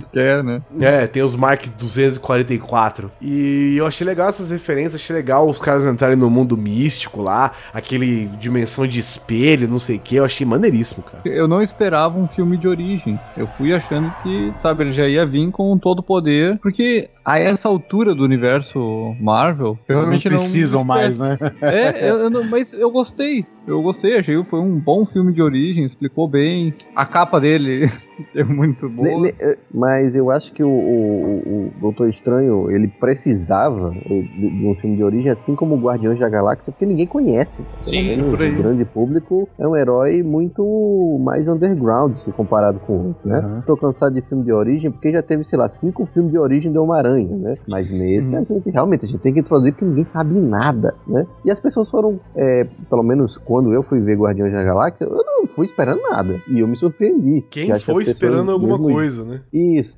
É, e eu acho que é a mesma coisa com o Doutor Estranho, né? O pessoal foi ver, ah, tem um ator que eu gosto, legal, mas não sei, não conheço esse cara, nunca li nada. E aí você, ah, caralho, que foda e tal. né? Por isso que nesse sentido. É, é um filme de, pelo que eu vi, é um filme de origem, mas não é um, um filme só de origem também, né? Ele arrasta pro resto do universo rapidinho. E que É. efeitos especiais. O Guizão comentou ali, mas pra quem não viu, lembra de Inception? É Inception com ácido. Os, os caras pegaram e viajaram legal no- nos efeitos do filme e, e tá muito bom. Não, não tem não tem o que criticar. Cara, eu gostei também da Tilda Swinton, como no caso do filme a anciã. Ah, né? ela é muito boa, São- né, cara? Ah, Tilda Swinton ela é é muito boa pra boa. caralho, É. velho. Se eu não me engano, nos quadrinhos o personagem é um homem, né? E eu acho que até a galera meio que. É, é os babaca de sempre, os otários Não, de o sempre. pessoal que- ficou. Na verdade, o pessoal reclamou na internet porque não é asiático. O cara vai no Tibete verdade. e vai encontrar um americano lá, sabe? Então. É, na verdade, o, assis- o, o subassistente dela, que é aquele Wong, é, é, né, era talvez pra ser ele. Ele que faz, inclusive, o Kublai Khan na série Marco Polo, né? E ele tá lá, cara, um personagem, cara, mega, sabe, secundário e tal. que gerou a reclamação foi que ele não teve destaque, né? Porque na hora Sim, que você sim. poderia pegar um personagem asiático que é 100% dentro desse contexto, pô, o cara foi no Tibete. E aí encontra Tilda Swinton, que apesar de ser uma puta atriz, né? Tá meio deslocada aí no, no, no, no sentido de E a representação. gente já sabe por que, que fizeram isso, né? A gente já viu que o mercado chinês é um mercado que tem que ser atendido e fizeram isso para não desagradar o, o público chinês, Sim, o sim. governo chinês, as autoridades chinesas. Com certeza, porque isso ia mexer com o caso do Tibete, é um problemão lá, né? E é isso, mesmo. os caras falam, isso aqui não vai alterar, mas isso se alterar, é, vai deixar de ter um bilhão de pessoas vendo. Então é melhor de- mudar, fazer essa besteirinha, não tem problema nenhum não, ninguém vai chorar por causa disso. E ela ficou muito bem caracterizada. Em novembro tivemos também Animais Fantásticos e Onde Habitam, que é um filme spin-off do Harry Potter que é baseado num livro spin-off do livro do Harry Potter, que no livro original é citado assim, sei lá, dois parágrafos sobre ele em cada livro. Ele é Existe o livro, né, físico disso ali, que é, Então. cara, é um livrinho fininho de finíssimo 20, que 30 saiu páginas. 10 anos depois do primeiro Harry Potter, sabe? Sim, sim. Que é só pra se. É tipo assim, os, os livros que eles leem nas, na escola, né, em Hogwarts, você encontra eles pra comprar. Mas eles são tipo, cara. Sabe quando você ganha, você vai num evento e aí você ganha, sei lá, um caderninho com. É um folhetim. Um folhetim, exatamente, com, sei lá, Uhum. 3, 4, 10, 15 páginas grampeadas Uma no brochura. meio. Uma brochurinha, É. sabe? Pequenininha. Esses livros são isso, cara. O livro do Animais Fantásticos e Onde Habitam é exatamente assim, cara. E eles transformaram isso numa epopeia cabulosa, né? Que vai render sei lá quantos filmes aí. É, não, assim, botando, né, o filme não tem nada a ver com aquele livro propriamente dito que a gente encontra pra vender. Ah, não? Que, se eu não me engano, é o livro vermelho, não. Aquele livro vermelho, sabe, ele te dá informações sobre animais fantásticos, realmente. É um catálogo. É, é um catálogo de animais fantásticos e aonde eles habitam. É a né? Dos Animais pequenas, Fantásticos, é isso? É aí, um- é a de pequenas Hogwarts, é informações. Só que ele é tão, ele é tão pequeno, né, que ele é só um, um a mais pros fãs da, da obra ah, terem, porque na época não tinha, nossa, não tinha metade do sucesso, um décimo do sucesso que é Harry Potter hoje. Então, o filme agora ele vem trazendo um complemento para a história. Ele já trouxe um vilão que é um vilão conhecido do universo Harry Potter, que ele se passa antes de Voldemort, nessa época. Esse filme se passa tudo assim. Voldemort, em relação a Harry Potter, né? O auge dele foi mais ou menos uns 15, 20 anos antes dos livros ali, né? E esse filme se passa muito antes. Agora não, não me lembro exatamente quanto tempo. E se passa em Nova Tanto que York, nessa né? época, é, nessa época o Dumbledore é apenas um professor de Hogwarts. E ele é apenas citado, assim, né? Tipo, ah, é, tem, tem o professor, o Dumbledore lá. Esse daí é o Rogue One pros fãs do Harry Potter, é isso? É o Rogue One do, do Harry Potter, cara. E, e o pessoal, sei lá. É o Vassoura eu 1. conversei assim, sim. Que eu conversei com o pessoal de. Harry Potter, todo, todo mundo adorou, porque tem um clima diferente, algo realmente que tu não tinha no Harry Potter. Não é mais aquele elenco juvenil, tu tem um elenco com um peso maior. É, tem um ator no, no final que. que tem o Johnny Depp, quem não viu vai ver o Johnny Depp. Em algum momento eu demorei pra reconhecer ele. Um outro filme de novembro é A Chegada. Vocês assistiram? Foda para caralho. É fodão? Não vi. Cara, é Não muito vi, bom esse filme. É que nem o Rodrigo disse que os tempos mudaram hoje, né? E tipo, histórias que, do jeito que se contava histórias do antes, não funciona hoje, né? Então vamos dizer assim que esse filme aqui, ele é mais ou menos o terceiro ato dos contatos imediatos, só que sem a ingenuidade, né? Só que, aí daquela che- época. só que aí chegaram de vez. Então, muita gente fala, né? ó, O que, que vai acontecer quando a gente tiver o primeiro contato alienígena se um dia isso acontecer? Cara, a maior barreira entre se um dia isso acontecer vai ser a linguagem, vai ser como A cada um se comunica. Porque a gente tem que lembrar, cara, que, por exemplo, o animal, o segundo animal mais inteligente da Terra é o golfinho, e a gente não consegue falar com ele. Dizem que é o primeiro, né? É que É, nós estamos então. aí. Mas é porque quem calcula é nós, então fica aí como segundo. Utilizando o conhecimento convencional, né? Nós dizemos que os golfinhos são os animais mais inteligentes que habitam o planeta Terra depois dos seres humanos. E a gente não tem o poder de se comunicar com esses animais, cara. Agora você imagina, né, que chega uma raça de alienígenas aqui que e, e simplesmente para chegar aqui eles têm um poder, um conhecimento, né, é, tecnológico muito mais avançado que você. Então, às vezes, né, a gente pode falar que eles podem nos ver como se nós fôssemos baratas, né? O que, como que você fala com a barata? Você não fala, você mata, né? Mas enfim, o Sim. filme ainda ele colocou esse embasamento, né, que a- essa raça reconhece os humanos como um- um- seres inteligentes e se comunicam e tal. E, e toda a história do filme se passa né, no personagem da Amy Adams, né? Que ela é Isso. uma lin- linguista, né? Não sei se é. Ela é se uma isso. linguista, exatamente. É esse o. É, e, e, enfim, que o exército acaba convocando ela como sendo talvez a mais competente na área, como uma das possibilidades para se comunicar com os ETs, né, cara? Isso, e o filme imagina gira tudo assim, em o- torno disso, né? E, e em torno dela, da história pessoal E em dela. torno dela, é. O que- O que é, o que é importante a- avisar pra quem for assistir, quem não assistiu ainda, é um filme onde os ETs estão lá, mas a história não é sobre os ETs exatamente. Né? A história tem mais que isso. Então, não vai esperando um filme sobre aliens invadindo a Terra e pessoas lutando para. Não, é um filme mais centrado no sentido do seguinte: imagine que chega algo no teu planeta, de uma forma de uma concha, e você consegue acessar as criaturas que estão lá dentro, e o que elas falam pra você é. O que é que isso significa? Sabe? E, e- Como e a linguagem escrita feios- deles é uma variação de círculos, né? Isso, e outra coisa interessante que ela fala, que uh, vocês vão pensar, isso não é spoiler, né? Mas é o seguinte, o que os, os seres escrevem não é a mesma coisa, não, não corresponde ao que eles falam. Ou seja, eles têm dois canais de comunicação. Nós não, nós escrevemos o que falamos e vice-versa. Mas o que eles falam não tem relação com o que eles escrevem. São dois tipos de comunicação diferentes. Então, tipo, é, é, co- como acompanhar, né? Como ver o que valores esses bichos têm, o que acreditam, como entendem, como interpretam. Isso que é o, o difícil, né? Como se comunicar. E, claro, o porém do filme é a pressa que os humanos têm em lidar logo com isso. E isso não se lida do, da- do dia pra noite, da noite pro dia. Né? Algo que requer esforço e tudo mais. Enquanto que tem um monte de gente enlouquecendo, surtando, cometendo suicídio, fazendo protesto, o país querendo derrubar a, a nave, dizendo que são invasores, interpretando mal as coisas, e é em torno dessa loucura que o filme se desenvolve. É, e aí que entra um certo, uma certa ousadia no roteiro, cara. No- do, do meio pro final do filme, assim. Quer dizer, ele, ele dá uma dica no começo também, mas ele, ele tem um ponto de ousadia nesse roteiro, cara, que ele arremata tudo, sabe? Então é, é um filme foda, cara. É obrigatório assistir. Muito bom. Um dos melhores filmes de ficção científica que eu já vi. É, Fiquei bem bom curioso. Eu não, não tinha me interessado e. É, é que nem o Rodrigo disse, cara. Gente, não esperem um filme de ação. Não né? espere Independence Day. Não, nem um pouco. Temos dois filmes de Alien esse ano. Se alguém quiser fazer um- um- uma comparação, claro que ainda assim é uma comparação tosca, né? É porque não dá pra comparar um filme uma coisa outra outra. É mais próximo do filme Contato. O importante Isso, não é saber o que é que os alienígenas estão fazendo aqui e tudo mais. Isso não vai. é- é- não, não é importante. Isso, isso não- você não vai saber. né? Nem, nem vai esperando que você vai desvendar todos os enigmas do universo. Você não vai. É um filme que vai deixar um monte de coisa em aberto e é interessante que ele diz.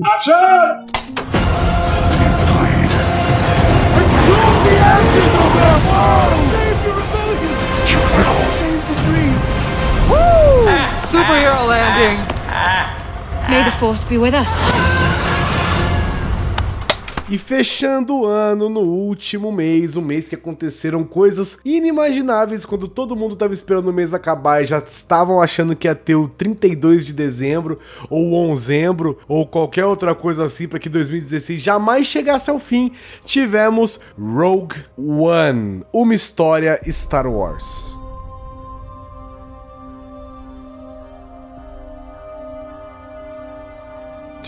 Whatever I do, I do it to protect you. So you understand? I understand.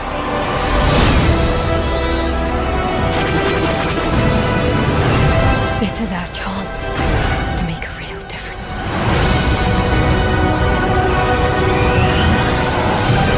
Are you with me? All the way. Um filler É. Star Wars. Um spin-off de Star Wars. Não, na verdade, assim, o, o filme ele tem o seu propósito legal, bacana. Eu, eu gostei pra caralho do filme, tá? Só Sim. que é o seguinte, eu gostei muito mais do filme quando eu vi uma segunda vez. Por quê? Porque quando eu vi na primeira vez, cara, Star Wars não é só, tipo, guerra, naves, né? E blasters. Não? e- É o que então? Não. não é- tem personagens também, cara, né? Tem alguns personagens Tem que tipo Jar Jar. Binks, né? Tem o Isso, Os cara exatamente. bom, o tá Guizão ligado? destruindo. O Guizão destru... Ah, cara, a gente fez um puta trabalho pra esquecer esse filho da puta. Fizemos três casts difíceis de editar pra porra e o Guizão traz esse Jar Jar Binks aí. Não, pô, você tá, você tá falando que tem personagens icônicos, eu tô lembrando de um aqui, pô, Jar Jar. Isso, ok. É, é icônico, inversamente icônico, mas tudo bem. Não, para o bem ou para o mal é icônico. Então, e na primeira vez que eu vi o Rogue One, cara, eu não me senti. eu, tipo, acontece algumas coisas que eu supostamente teria que ficar chateado no final do filme. Eu, chateado eu não digo, mas teria que me dar um tom de tristeza. E eu não senti. E aí, na segunda vez que eu vi o filme, que eu já conhecia os personagens porque eu vi a outra vez, aí sim eu consegui me apegar mais, cara. Mas é a questão, o cinema, ele tem que funcionar naquela vez que você vai, né? De bate pronto. Você não precisa. Tá certo que tem filme, né? Que você tem que ver, rever e tal. E. Né, Às mas vezes você não tava no, no, no, no espírito mesmo, cara. Ah, será, cara? Eu. eu, eu... Não, não, tô falando assim, tem filme que você vai, o filme é bom, mas você foi de um jeito que. Não, entendeu, eu fui empolgado, eu fui empolgado. Star Wars eu vou empolgado, cara. Isso também pode ser um problema. Você foi tão Aham. empolgado esperando um monte de coisa e não viu o que você tava esperando. Agora, de todo o resto, cara, até o fanservice que muitas pessoas estão falando que tem coisa gratuita lá, eu gostei. Eu gostei É, eu- meu, é foda, cara. Né, tem muita gente aí fazendo depoimento emocionada, com os olhos marejados, porque é um filme, cara, que pega essa galera que justamente nesse ano que Star Wars faz 40 anos, né? O filme saiu em 2016, mas o cast aqui agora, nesse ano, cara, Star Wars faz 40 anos, velho. E justamente o, o Rogue One, cara, faz que essa galera, né, que tá na casa dos 40, eu, puxou toda aquela lembrança da primeira vez que você viu, daquele sentimento, né, que ah, é realmente do tom de aventura que o filme trazia e de fantasia. Então o filme, cara, ele é muito bem sucedido nisso, cara. Não tenho o que falar, cara. O que eu gostei muito do filme é que ele trouxe algumas respostas, sabe? Ah, sim, também, é. Ele, ele trouxe uma resposta pra maior crítica da Estrela Ele- da Morte. Ele termina com o meme, né, do- dos filmes clássicos, né? É, né? Ele tem Tem muita gente estava reclamando que a Estrela da Morte tinha um ralo que levava pro centro do reator, né? Porra, que engenheiro de merda é esse, né? Essa era a piada. do- Eles deram uma do- do- resposta pra isso. Exatamente. E aqui existe uma resposta. Existe até um personagem bem legal pra dar essa resposta, né, cara? Então. Sim. Eu acho, inclusive, que os personagens mais secundários, na primeira vez que eu vi, eles são mais interessantes que os principais, até. Né? Não sei se é pelo fato de ser uma galera mais veterana, né? Que pegou esses papéis, né? A gente tem o Forrest Whitaker. A gente tem o Mads Mikkelsen, que, diga-se de passagem, tá no Doutor Estranho também, né? E, meu, e essa galera, no pouco tempo de, de presença que eles têm em tela, eles mandam bem pra caralho, velho, sabe? É, eu gostei muito, assim, cara. E, e tem o tom também, cara, de que não existe simplesmente, né, rebeldes e o Império, né, cara? Existem outras Sim. facções, né? Outros, tipo... o- o- Extremistas. Sim, tem os rebeldes extremistas, cara. Porra, cara, isso foi bem legal, cara. Tem um. sem spoiler, né? Tem um personagem que ele vai visitar um líder e ele chega lá e o cara tem um respirador parecido com o do, um, que tem um som parecido com o do Darth Vader, cara. E eu tenho certeza que esse esse cara aí ele já tinha ouvido o Darth Vader porque ele fica com uma cara de cagaço quando o outro faz aquele som de Darth Vader assim, né? Outro assim, ai meu Deus, tá puta. Você vai me matar. E nós temos aqui uma coisa que eu não vou me impedir de falar, que é a aparição de Darth Vader, cara. E essa aparição o Guizão viu, ele pode falar. Pelo menos a aparição o Guizão viu. É, eu vi, essa, eu vi essa cena porque eu sou um idiota, ao invés de ver o filme, eu vi só essa cena aí. E eu posso dizer que essa cena é tão foda, é tão foda, que quase apagou a imagem de bunda mole que o Darth Vader tem no primeiro Star Wars. É, cara, e eu acho assim, sabe, não é o Darth Vader é, com a mobilidade do, sei lá, do Darth Maul, né? Sim, ele, Ele, tá. ele não tem roteado. movimentos exagerados, ele tá respeitando a trilogia clássica, né? E ele é foda nisso, cara. Ele é foda nisso, cara. Porra, velho. Tem um movimento com a força que ele faz que ele fecha o punho e ergue o assim pro alto e o cara vai pro teto, mano, sabe? Tu sente, você vai pro teto junto com o cara, mano. Isso é foda, cara. Sabe? Dá, dá prazer do cara te enforcar. Isso que é foda, mano. Mas Então, e é uma coisa assim- que eu penso, que eu, que eu vinha pensando assim, que o Darth Vader, ele tá fudido, cara. Cortaram as pernas dele no filme 3, sabe? Cortaram, ele tá cotoco. Então não é à toa que ele anda devagar dessa maneira. Sim. Não anda assim só ou porque ele é. tá no traje ou ele tá naquele líquido lá, senão ele morre, né? É, não, e, é, e os caras melhoraram mais alguns conceitos que a gente nunca teve do Vader, né? Falando nisso em toda até então exalogia, né? E, e tem algumas coisas meia. Não vou dizer meia do universo expandido, mas que eles estão aproveitando. Cara, eu, eu não sei porque eu gostei, digo assim. Porque eles estão pegando personagens da trilogia merda e colocando aqui e, eu, e tá me agradando pra caralho, velho, sabe? Eles tipo tão Querendo ou não, você os reconhece, né? Exatamente, cara. Você é uma desculpa pra você sentir alguma querido vínculo. que você quer que as pessoas gostem daquele filme. O filme é uma bosta, mas você ainda quer que, que as pessoas se sintam atraídas por filme. E eles pegam personagem daquele filme e põem aqui e tal, cara. Porra. Eu, eu achei engraçado aquela comparação que é, no, no filme aparece o senador Organa, né? Uhum. E botaram do lado o Obi-Wan do episódio 4. Falou, gente, alguém soube se cuidar e outro não, né? Porque. Caralho, velho. É, é porque a gente tem que lembrar de- que no, no Rogue One a linha de tempo é do Alec Guinness, né, cara? Obi-Wan do Alec Isso. Guinness, né? E eles mantêm o Jimmy Smith é, envelhecido, sei lá, 10 anos, né? O último filme é de 2005, né? O, dos- o- a trilogia mais nova aí. Então, quer dizer, a gente tem um pouco mais de 10 anos aí que a gente não vê o Jimmy Smith, né? Assim, no Star Wars, né? E ele tá, Isso. tipo, um pouco grisalhinho. Acabou. Esse é o envelhecimento, é o envelhecimento natural do Jimmy Smith, né? Do Porque no sol de Tatooine acaba a pele da pessoa. Acaba a pele, velho. Então você tá. De um lado você tem o Ivan McGregor, né? E o Jimmy Smith. E aqui você tem o Eric Guinness e o Jimmy Smith, cara, sabe? Isso que é o foda. É muito legal, cara. É, Algumas pessoas reclamaram de alguns personagens em CGI. Eu gostei bastante do Eu gostei. CGI. E me Tá, impressionei no final, eu, então. eu, eu, eu olhei assim e falei, caramba, ok, eu sei que é um personagem digital, mas está muito bem feito e merece o mérito por isso. Algumas pessoas até falaram, pô, faltar, esse tá muito falso, faltou investimento, e depois saiu o bastidor. Cara, eu acho que esse foi o troço do CGI de tentar reproduzir um ser humano mais caro da história. Então, É. empenho não faltou, não. Que é aquela vamos- coisa, cara, ser humano é a parada que a gente vê todo dia. A gente É, sabe Mas vê. reconhecer qualquer. Ah, não, isso não é Às natural. vezes a gente sabe? não Então, quer, é. mas é o que a gente mais vê todos os A gente dias. vê.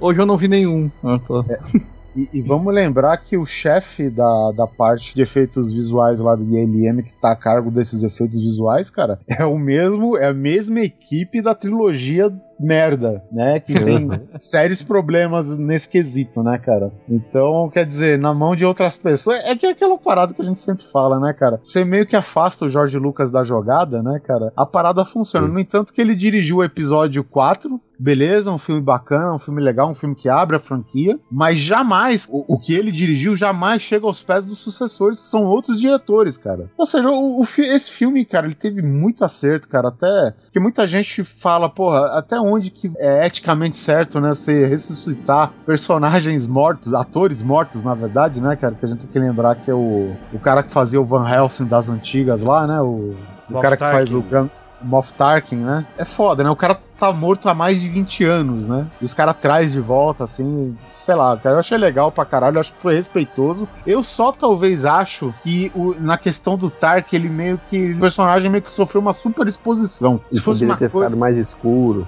Mas é, se fosse um holograma, sabe? Então aparecer menos. É, apare- aparecer menos já era um bom resultado, assim, cara, sabe? Isso, que- Mas não, aí os caras começaram a usar, cara. Porra, é close no rosto, é show off de efeito especial mesmo, E cara. é Mas contracenando com outros atores. É, é que nem o Perotti Primeiro estavam meio escondendo ele. Depois, cara, no momento que ele vira assim e mostra a cara dele, deu, da- dali pra frente, estamos usando isso aqui. Vamos, já que usamos. Ah, o mesmo cara falou, meu irmão, tecnologia. demorou dois anos pra sair essa merda, vai passar em todo canto. Bota aí, de manhã, de tarde, de noite, qualquer horário. Eu acho Pois que o é, maior né? problema foi isso, como o Oliver falou. Se, ó, se no caso do Tarkin, se tivessem utilizado com um pouco mais de descrição, talvez não tivesse incomodado o pessoal que incomodou.